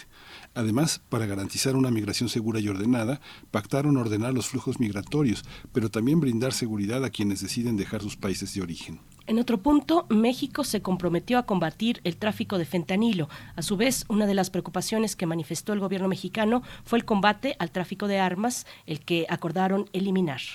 También se planteó que a principios de este año autoridades de los tres países celebren el foro trilateral sobre semiconductores que busca aumentar la inversión en las cadenas de suministro de semiconductores de América del Norte. Asimismo, se impulsará el proyecto de movilidad estudiantil de América del Norte con el fin de aumentar el desarrollo y la movilidad de estudiantes entre los tres países. Otro punto acordado implica combatir la crisis climática, por lo que se comprometieron a reducir las emisiones de metano. Pues vamos a analizar esta reunión entre los líderes de México, Estados Unidos y Canadá con la presencia y presento al doctor Roberto Cepeda, él es investigador de tiempo completo del Centro de Investigaciones sobre América del Norte de la UNAM, conocido como el CISAN, profesor también en la Facultad de Ciencias Políticas y Sociales y del posgrado en Ciencias Políticas y Sociales. Doctor Roberto Cepeda, bienvenido, buenos días, feliz año. Buenos días, eh, Miguel Ángel, Berenice, un gusto estar en primer movimiento. Saludos al auditorio. Buenos días, bienvenido, doctor Roberto Cepeda. También nos acompaña el doctor Juan Carlos Barrón Pastor, investigador y secretario académico del Centro de Investigaciones sobre América del Norte. Doctor Juan Carlos Barrón Pastor, gracias por estar esta mañana. Feliz año. Bienvenido a Primer Movimiento. ¿Qué tal? Buenos días, Miguel Ángel. Un gusto estar con ustedes. Buenos días, Roberto. Muchas gracias. Doctor Juan Carlos Barrón, usted tiene el privilegio de tener un mirador muy amplio sobre lo que observamos de Estados Unidos y Canadá desde, desde el CISAN y desde el lugar que usted ocupa como investigador y como, como secretario académico. ¿Qué es lo que estamos observando desde el punto de vista de la, de la academia? ¿Es satisfactoria esta cumbre para desde su visión? Estamos, eh, pues bueno, los diferentes procesos que se están dando en América del Norte para promover su integración, están buscando eh, privilegiar los puntos en común y tratar de alejar eh, los puntos que son más controversiales. Eh, desde mi punto de vista, lo que estamos viviendo a escala planetaria, que es pues una un, un alentamiento de la globalización para eh, privilegiar procesos eh, regionalistas. Eh, pues Estados Unidos está convirtiendo también en un actor preponderante en esta en esta dinámica al promover subsidios con materiales como los semiconductores, materiales, los temas de, de, medio ambiente, en, fin. Y entonces pues eso hace que pues, la región de América del Norte tenga que eh, pues, reconfigurarse, replantearse como una como un área que potencialmente podría eh, crear sustitución de importaciones. Eh, hay todo un plan para ello y pues es un, es un plan ambicioso, pero también que podría traer muchos beneficios a los tres países de la región. Sí, doctor Roberto Cepeda, ¿cómo, cómo lo observa usted? Bueno, eh, yo coincido eh, con lo que ya expresaba el Juan Carlos Barrón. Eh, estamos justamente en, en, un momento que es proclive a la regionalización, a la profundización, yo diría, de estos procesos de integración regional, sobre todo considerando un entorno internacional caracterizado por la guerra comercial entre las potencias ¿no? económicas, Estados Unidos, China, Europa, pero también al mismo tiempo por eh, el conflicto en Ucrania, lo que ha desarticulado las cadenas de suministro y esto eh, evidentemente tiene impacto ¿no? en la región la cual ha sufrido justamente por la carencia de estos eh, eh, insumos, de estos eh, componentes en el proceso productivo de la región. Hay que recordar que este, muchos de estos insumos provienen de países asiáticos, principalmente China, y el objetivo que se venía delineando desde el TEMEC era precisamente profundizar no la eh, la región de América del Norte como una plataforma industrial, productiva, manufacturera, genera esa competitividad para hacerle frente a otros países y bloques regionales eh, en el mundo. Entonces es lo que lo que observamos del TEMEC, lo que pasó hace eh, casi dos años en la en, en, en, la cumbre eh, de líderes de América del Norte celebrada en Washington y ahora que se pone también de manifiesto esta necesidad de cerrarle el paso a las importaciones provenientes de Asia, de, eh, de generar al menos un porcentaje, el 25%, eh, de que se abastezcan aquí entre los países de la región. Eso presenta también una oportunidad para México, una oportunidad para eh, América del Norte. Hablando, hablando de la cumbre como tal, bueno, pues hay una crítica que siempre surge en estos, eh, eh, en torno a estos encuentros. Se critica que pues se quedan en la, en la diplomacia, que se quedan en el papel, sin avances, sin acuerdos eh, sustanciales o digamos con un valor simbólico, pero con pocos efectos concretos. ¿cómo, ¿Cómo leer este tipo de acuerdos? Bueno, no de acuerdos, sino de cumbres, perdón, de espacios. ¿Qué tipo de lectura le dan ustedes a, estos eventos, doctor Barrón Pastor? Pues eh, creo que en esta ocasión fue bastante útil porque había eh, mucho ruido mediático de, acerca de, de pues, eh, temas eh, que se consideraban que podrían ser diferencias entre los tales mandatarios de la región, sobre todo en México había mucho mucho ruido mediático en relación con esto. En Canadá y Estados Unidos pues no, no se le daba bastante importancia con acá pero pues, la cumbre vuelve a, dejar en claro que hay una hoja de ruta, un, conjunto de intereses en común, a pesar de que hay temas tan difíciles como el energético, eh, hay temas tan difíciles como el migratorio, eh, y, por supuesto el tema que mencionaba del fentanilo y las armas, que son que se, ha logrado pues con nuestra Cancillería que eh, vayan aparejados el problema de las drogas con el tráfico de armas. Entonces, pues bueno, pues eh, había mucho mucho ruido mediático y, esta cumbre eh, deja pues, sin, sustancia este ruido, deja, claro que los que los gobiernos de los países están eh, colaborando, deja claro que los cuerpos diplomáticos están bien sintonizados y que están trabajando fuerte en los temas que son comunes. Doctor Cepeda, ¿cómo lo ve usted? ¿Cuál es el peso de encuentros como este? Y bueno, eh, eh, Juan Carlos Barón Pastor nos habla del ruido mediático.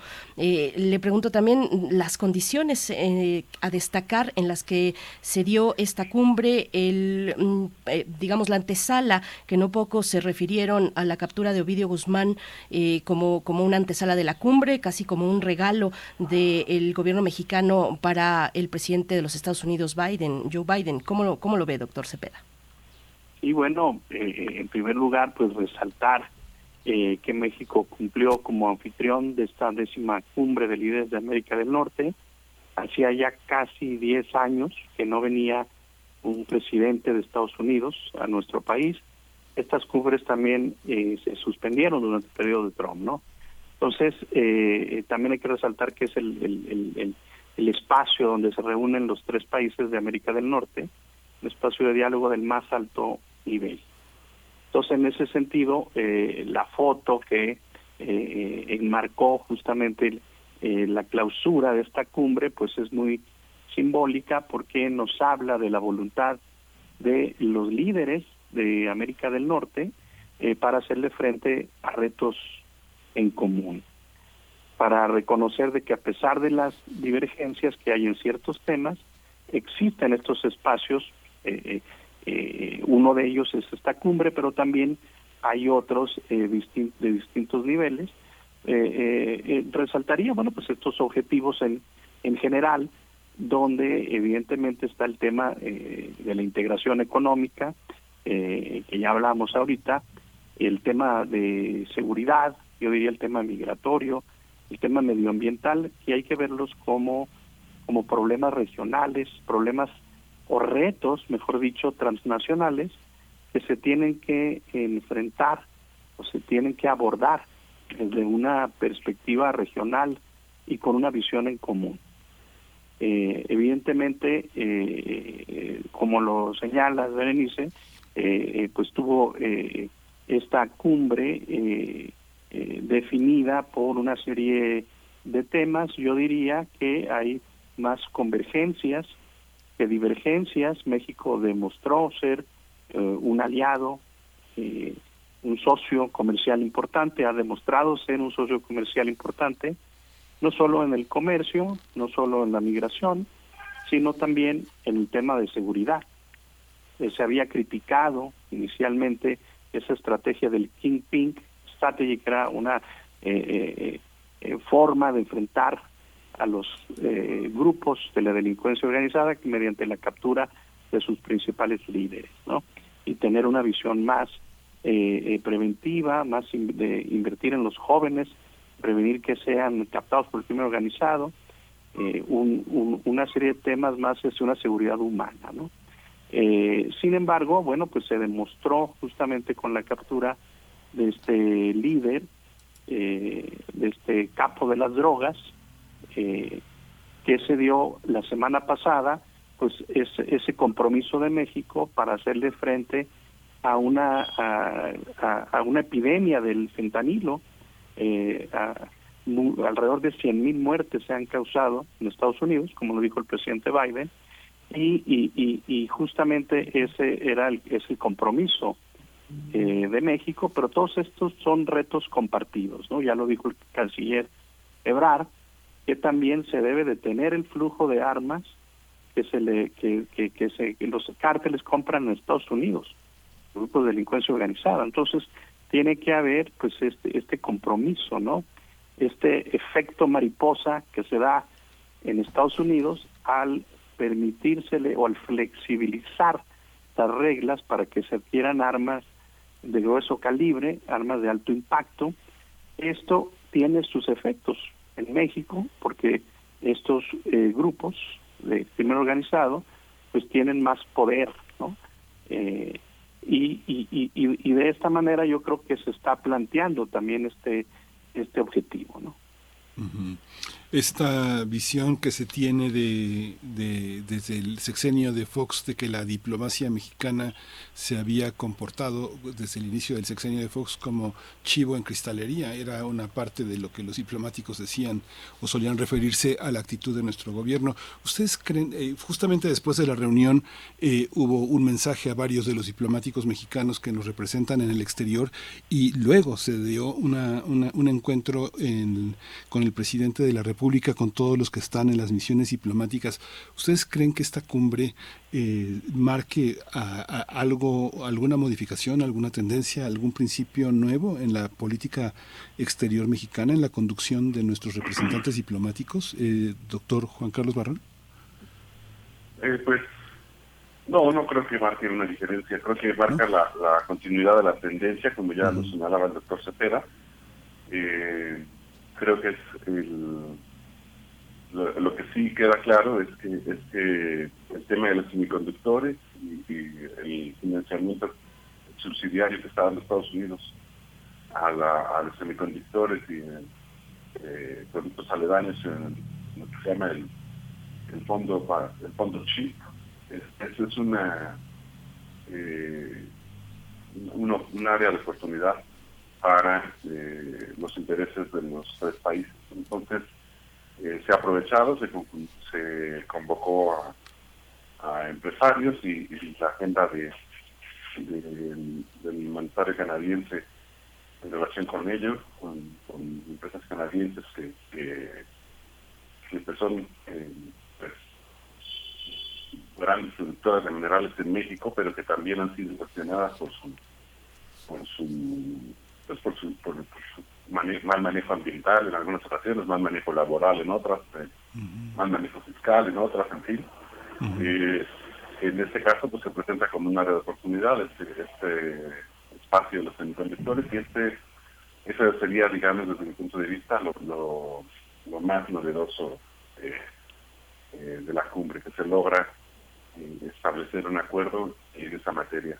En cuanto a lo, perdón, rapidísimo, en cuanto a la, energía y a, la migración, pues son temas que son muy polémicos que no pueden resolverse, eh, muy complejos, eh, no pueden resolverse con, una estrategia clara. Eh, desafortunadamente para, para este sector de la población de migración, pues el, el, gobierno de Biden se ha comprometido con esta estrategia nueva que van a proponer al Congreso y que bueno, pues ahora eh, el, presidente de Estados Unidos está en, graves problemas por otras cuestiones que no tienen que ver con la relación regional, sino con los documentos que guardó su garage y eh, pues, pues, a ver qué pasa con esa eh, cuestión migratoria, pero pero digamos que, que no, no será novedoso que ese tipo de cosas se sigan en el, en el foco de atención porque son pues muy muy polémicas, muy, muy difíciles de lograr y eh, siempre involucrando eh, temas humanos complicados. Y les digo, pues bueno, resaltar lo que también estaba diciendo el doctor Roberto Cepeda sobre ampliar la visión de seguridad tradicional para una visión eh, de seguridad humana.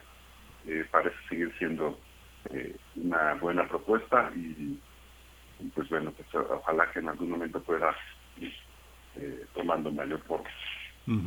Para muchos eh, la, reunión fue una reunión más, para otros eh, hay una hay una eh, lanzan una serie de epítetos que bueno vienen de lecturas que seguramente se pueden identificar en los 80s y 70s, pero tenemos en la parte comercial, como usted lo señala, doctor Juan Carlos Barrón, hay una parte en la que muchos empresarios, con todo y que tienen su acta de nacimiento nacional, son profundamente norteamericanos y su manera de operar y su manera de extender sus empresas y de su representación en tantos países, pues son norteamericanas. ¿Cómo lo ve usted en ese sentido, doctor Roberto Cepeda, la parte eh, empresarial mexicana que está que, tiene grandes negocios, grandes representaciones en Estados Unidos y que y que eh, este este encuentro pues también es esperanzador para salir de la crisis en la que sumió el COVID a muchos empresarios. ¿Cómo lo observa?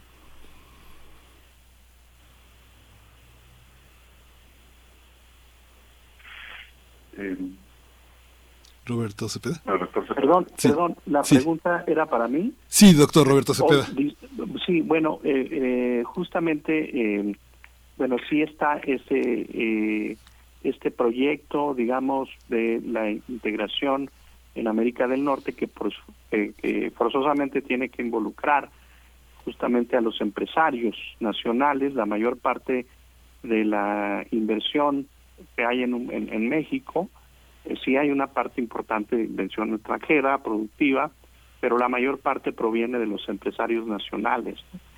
Eh, si no hay una participación, si no hay un involucramiento, un compromiso de, de, la, de la parte de los empresarios nacionales, pues el país no va a avanzar, no vamos a crecer económicamente, eh, tenemos eh, ahí pues, un rezago por temas como el COVID, que fue una caída el 2020, la economía una recuperación 2021 y al parecer ya nos hemos eh, recuperado los niveles de prepandemia, ¿no? Sin embargo, esto, como lo hablábamos hace algunos momentos, pues hay otros temas eh, en, en, Europa, el conflicto en Ucrania, que de cierta manera pues ha eh, eh, generado condiciones adversas en la economía que han impulsado al alza la inflación. ¿no? Es uno de los efectos perniciosos de este contexto, el, aumento de la inflación, una recesión que se advierte en Estados Unidos eh, los, las previsiones del Fondo Monetario Internacional que, que, que, que, acaban de publicar para el 2023 no son del todo eh, favorables para tanto a nivel global como regional. Nos hablan de, que si bien el, el, el, la economía global cayó el 2020, subió 2021, bajó un poco 2022 y, y hay esa tendencia a la baja para el 2023. Entonces, este tipo de encuentros, esta cumbre, es muy importante porque eh, eh, necesitamos potencializar una economía que genere los empleos, no solamente el crecimiento económico que favorezca a unos cuantos, sino un desarrollo económico que, eh, que, que, que, que, se beneficie a, eh, a, los, a la clase trabajadora, ¿no? a, eh, a las comunidades, a los grupos más desfavorecidos, porque evidentemente ese es uno de los objetivos del gobierno que no se ha dado por cierta por ciertas condiciones externas, pero bueno, eh, eh, nosotros vimos eh, un, mayor compromiso del, gobierno de López Obrador con el proceso de integración económica en América del Norte, una decisión pragmática también de, de, adoptar pues esta estrategia de integración de políticas neoliberales, pero con un rostro más humano. Qué interesante. Hace un momento, doctor Roberto, Roberto Cepeda decía que es eh, un tiempo proclive para la integración regional y vemos a Estados Unidos, bueno, que está haciendo lo propio, conjuntando un frente aliado ante, ante China, ante la cuestión eh, con Rusia también. Eh, pero ¿qué, ¿qué, le conviene, ¿qué le conviene a México? ¿Qué nivel de integración le conviene a México?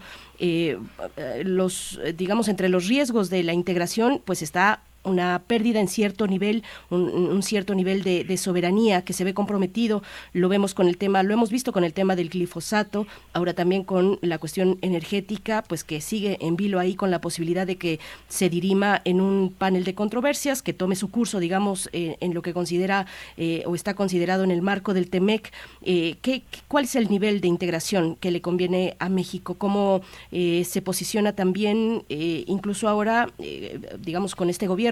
Frente a un posible liderazgo con América, con América Latina? Eh, es una pregunta para ambos, pero eh, voy con usted primero, doctor Barrón Pastor. Sí, pues mira, el, único punto que podríamos llamar de desencuentro o, de, controversia que se dio en las conversaciones fue precisamente eh, la clara convicción del presidente López Obrador por un eh, multilateralismo regionalista eh, versus la perspectiva de Joe Biden de una eh, posición eh, globalista. Y, precisamente se dio en el marco de, de, la solicitud del presidente López Obrador de que se pudiera incluir, ampliar esto que se estaba discutiendo a, eh, a todo el continente, al, hemisferio, y intentar eh, crear las condiciones para una para que América Latina completa pudiera eh, ser considerada para un para alguna forma de, de acuerdo nuevo o algo. Que por supuesto nos recuerda a otras a otros intentos que se hicieron en el pasado como el ALCA eh, etcétera, pero ha quedado claro que no, que no pueden ser mecanismos que ya hayan existido, sino que tiene que ser algo. Y la respuesta de, Joe Biden fue que precisamente, eh, pues seguramente con miras a su reunión de hoy eh, con el premier japonés, la respuesta de Joe Biden fue eh, quisiera yo poder hacer eso, pero los intereses estadounidenses van más allá de este continente y tenemos que pensar en los intereses en Asia, en Centro Asia, en Sudeste Asiático, en fin, y por lo tanto eh, no es posible eh, hacer esta ampliación. Yo creo que eso es, es un, es digamos el, el, diferente ideológico central, el, principal entre los mandatarios de Estados Unidos, pero a la vez muestran pues, cómo pues el, los intereses de Estados Unidos eh, no, no son eh, no son enteramente eh, regionales, sino que se siguen viendo a ellos mismos como en algún momento retornar a eh, el liderazgo de esta globalización. Sin embargo, ellos mismos torpedearon esta, estos procesos en Ucrania y ahora pues esto está llevando a una consecuencias a escala, escala mundial. Entonces, yo creo que ese es, digamos, el, el, tema de fondo, el, eh, cómo serán los procesos de integración, eh, cómo incluir a otros países, en fin, pues está, está todavía entonces En el caso de México, pues está aprovechando la oportunidad y rápidamente se está formando este grupo de los 12 que le llaman a la Cancillería para intentar la sustitución de importaciones de un 25% de productos que vienen de otras latitudes para la cadena de producción de, semiconductores chips. Y eso pues es una es una oportunidad en la cual pues, tienen que participar amplios sectores, como ya les mencionaba Entonces, el, eh, pues, se, tomó la oportunidad eh, y pues ojalá se, se pueda aprovechar en, en lo que del año. ¿Cómo lo ve, doctor Roberto Cepeda? Bueno, nos dice eh, Juan Carlos Barón Pastor, mm, de alguna manera son representantes finalmente de los intereses de sus propios países. Estados Unidos lo es y, lo, y, también lo es el ministro, el primer ministro de Canadá, Justin Trudeau, eh, fuertes intereses que eh, mantiene la industria canadiense, extractivista particularmente, sobre la riqueza mm, de México. Pero bueno, la pregunta es esa, ¿qué nivel de integración le conviene a México? ¿Cómo lo ve? Sí, Berenice, eh, eh, coincido eh, don Juan Carlos Barrón sobre este eh, sobre este aspecto. Creo que pues sí nos conviene una integración con América del Norte por estos procesos que se vienen dando en algunos sectores específicos y que esto es una oportunidad para México. Ahora esto, sin embargo, esto no significa que debamos de ceder en nuestra soberanía.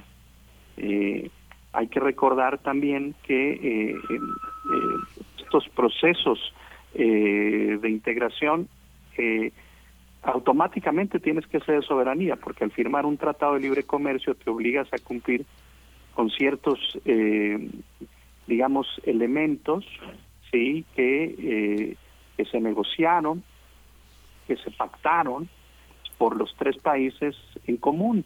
Ahora, esto no es tampoco obligatorio. En algún momento dado, este, este acuerdo, este tratado, se está revisando cada seis años y, termina cada quince años y, depende también de la voluntad de los países. Entonces, eh, dicho esto, México no tiene por qué ceder su soberanía en la toma de decisión de asuntos estratégicos que le convienen al país para su seguridad nacional, para su desarrollo nacional, ¿no? Eh, añadiría a lo anterior que eh, eh, a pesar de que estos países obviamente defienden sus intereses, a pesar de que de que es este este proceso de integración se da en un en un contexto de interdependencia por más que sea una interdependencia asimétrica entre México y Estados Unidos al final del día la prosperidad económica de Estados Unidos depende en cierta medida de una relación armoniosa eh, con sus socios comerciales del norte y del sur, ¿no? Eh, en ese en este sentido, sí, eh, pues esta digamos esta cumbre pues sirvió para eso, ¿no? Para manifestar esa voluntad de, de, ir en común, ¿no? de avanzar como una región, obviamente, eh, eh, porque la prosperidad, en términos de exportaciones, eh, Estados Unidos depende de Canadá y de México, ¿no?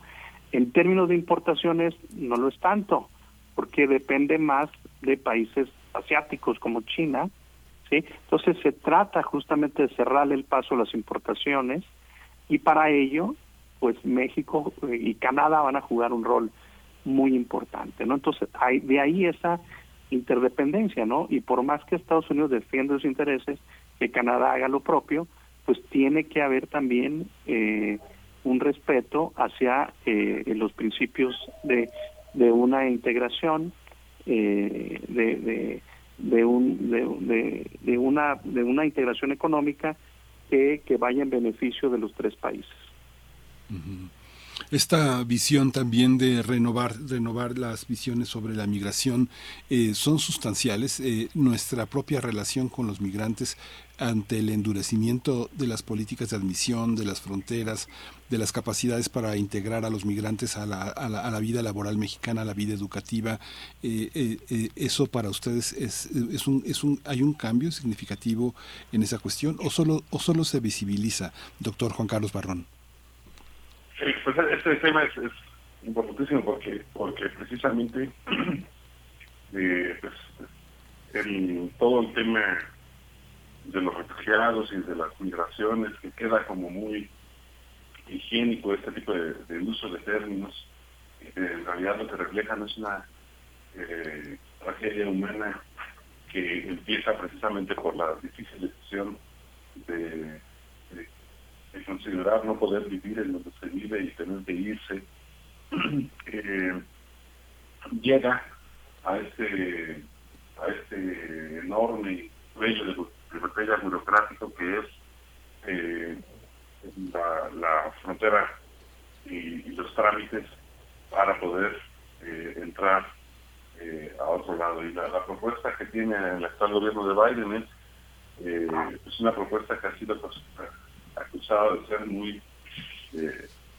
tener principios socioeconómicos muy marcados que podrían promover eh, aún más las, grandes desigualdades que hay en ese terreno, como es el uso de una app, como es el uso de, una de un de un conjunto, de tener, tener a alguien que te, que te, patrocine desde adentro de Estados Unidos, que tener eh, un boleto de avión, llegar con con, un conjunto de fondos eh, para poder conseguir un permiso de dos años que no garantiza nada, que no, que no, te, que no da eh, en el mediano plazo ninguna garantía de que no pueda ser objeto de otro tipo de, políticas eh, restriccionistas o, perseguidoras de este tipo de, personas. Entonces, el secretario migratorio sigue siendo pues una agenda pendiente, pero sí, pero está esta propuesta. Y entonces, eh, de, dentro de esta propuesta que, tiene, que tiene el, gobierno actual de Estados Unidos, pues hay, hay eh, maneras de, intentar ver si se puede si se puede operar. Está esta cuestión de, que van a aceptar eh, 30.000 personas de ciertas nacionalidades específicas pero estamos hablando de que los números de empleados y inmigrantes eh, hacen ver esta, esta cifra eh, de manera ridícula. Entonces, eh, evidentemente ahí está, como bien señalas, es una gran gran dificultad. la, la si, si, hubiera manera de dotar de trabajo para estas personas en algunos puntos de la región, en los países, entonces habría, eh, digamos, una, un, un andaño para, para, colaborar en este tipo de cuestiones como la migratoria. Entonces, pues son temas temas de, de, gran, gran complejidad. Y, y, regresando un poquito a lo, a lo de la soberanía, coincido en esta cuestión de, de entender la diferencia entre lo que es la interdependencia con nuestros socios de lo que representa la soberanía. Yo creo que lo que ha dicho el doctor Cepeda es bien atinado porque a veces eh, eh, tenemos que, saber en qué parte sí está eh, que depende de uno y lo que puede, pues, un país como México resolver por sí mismo y lo que no podemos resolver por nosotros mismos y por lo tanto eh, necesitamos cooperar para poderlo eh, resolver. Entonces ahí están pues, estos temas que se han mencionado a lo largo de este, de este programa, que no son, eh, no, no, pueden resolverse de manera automática, pero que, muestran pues, una, un, compromiso para, para una hoja de ruta que, se, ve muy realista y, pues bueno, con, con mucho trabajo por enfrente. Doctor Cepeda, pues ya se nos va el tiempo, pero una conclusión que usted quisiera, alguna idea que usted quisiera esbozar que se haya quedado en el tintero. No, totalmente de acuerdo este, con Juan Carlos Parrón en el sentido del tema migratorio. Evidentemente, eh, eh, no se eso, no se no se vislumbra, digamos, una una solución a corto plazo, sino más bien eh, son algunos paliativos que se dan. El gobierno de México ha propuesto una especie de programa bracero que contribuya a una migración regulada, ordenada, segura, con la participación, pues no solo del gobierno federal, sino una serie de actores que lleven una gobernanza migratoria de acuerdo con lo que México ha asignado en el Pacto de Marrakech eh, en 2018, en el marco de Naciones Unidas. Eh, el gobierno de Estados Unidos evidentemente tiene otras políticas y México forma parte del perímetro de seguridad de Estados Unidos y tiene que justamente adaptarse eh, o, tener una política migratoria complementaria, ¿no? En ese en ese sentido, eh, yo creo que este es uno de los temas en los cuales tenemos que avanzar como como región. Eh, hay, hay hay varios retos, ¿no? Son no solo el migratorio, el consolidar la seguridad y, y, y yo creo que la integración económica, como nos dice la teoría de interdependencia compleja, va a ayudar a que se dé esa cooperación, eh, es decir, entre países que dependen económicamente uno de otro, va a ayudar a que se genere esa cooperación en migración, en seguridad y en temas medioambientales, entre otros. Pues les agradecemos su tiempo y este análisis, este balance en el marco de la décima cumbre de líderes de América del Norte, pues que inaugura este año 2023. Les deseamos lo mejor. Muchas gracias por, por esta participación, doctor Roberto Cepeda, investigador del Centro de Investigaciones sobre América del Norte de la UNAM. Muchas gracias y estaremos encontrándonos, si nos permiten, este año. Claro que sí, Berenice Miguel Ángel. Un saludo, saludos a Juan Carlos. Gracias. Igualmente, doctor Juan Carlos Barrón Pastor, investigador y secretario académico de este Centro de Investigaciones sobre América del Norte de la UNAM. Gracias, eh, doctor Barrón Pastor. Gracias a ustedes por, el espacio, Bere, Miguel Ángel, y felicidades por este excelente programa. Gracias, doctor. Gracias. Gracias a ambos. Bien, pues eh, nueve con seis minutos. Tenemos todavía tiempo para escuchar las recomendaciones desde el Fondo de Cultura Económica de nuestra colega y escritora Verónica Ortiz. Se trata de Alay de Fopa, Viento de Primavera, una antología, antología poética. Mm, pues imposible no mencionar la importancia de Alay de Fopa en esta emisora con el primer programa feminista Foro de la Mujer que se transmitió pues varios años desde 1972 hasta 1980 Foro de la Mujer ya recientemente fue catalogado como Memoria del Mundo por la UNESCO y es eh, un signo de orgullo para esta radiodifusora. Así es que vamos a escuchar y agradecemos a nuestra colega Verónica Ortiz. Le mandamos un fuerte abrazo y un feliz año para ella. Gracias, Vero. Vamos a escucharte.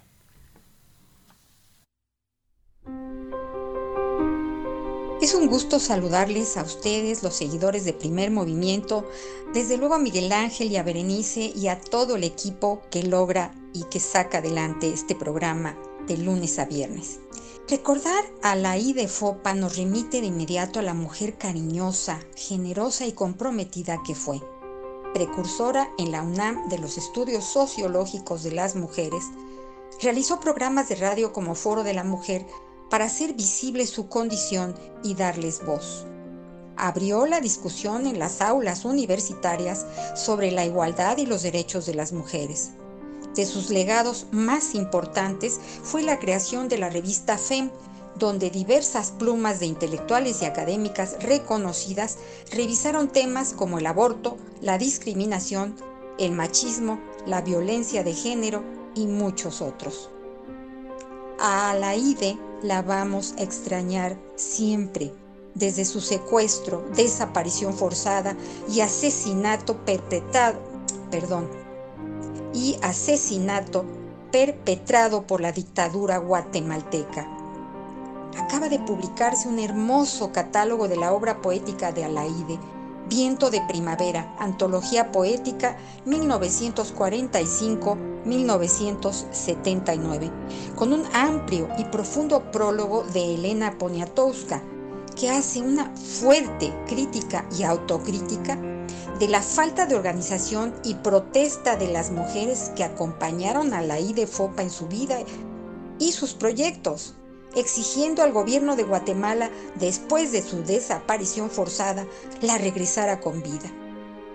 Viento de Primavera, Antología Poética 1945-1979, nos lleva por los abismos de la voz más íntima y lírica de Alaide, en una confesión de anhelos, su relación con el entorno natural, el político y el cuestionamiento de la condición femenina, la maternidad, los hijos y su alabanza a la feminidad.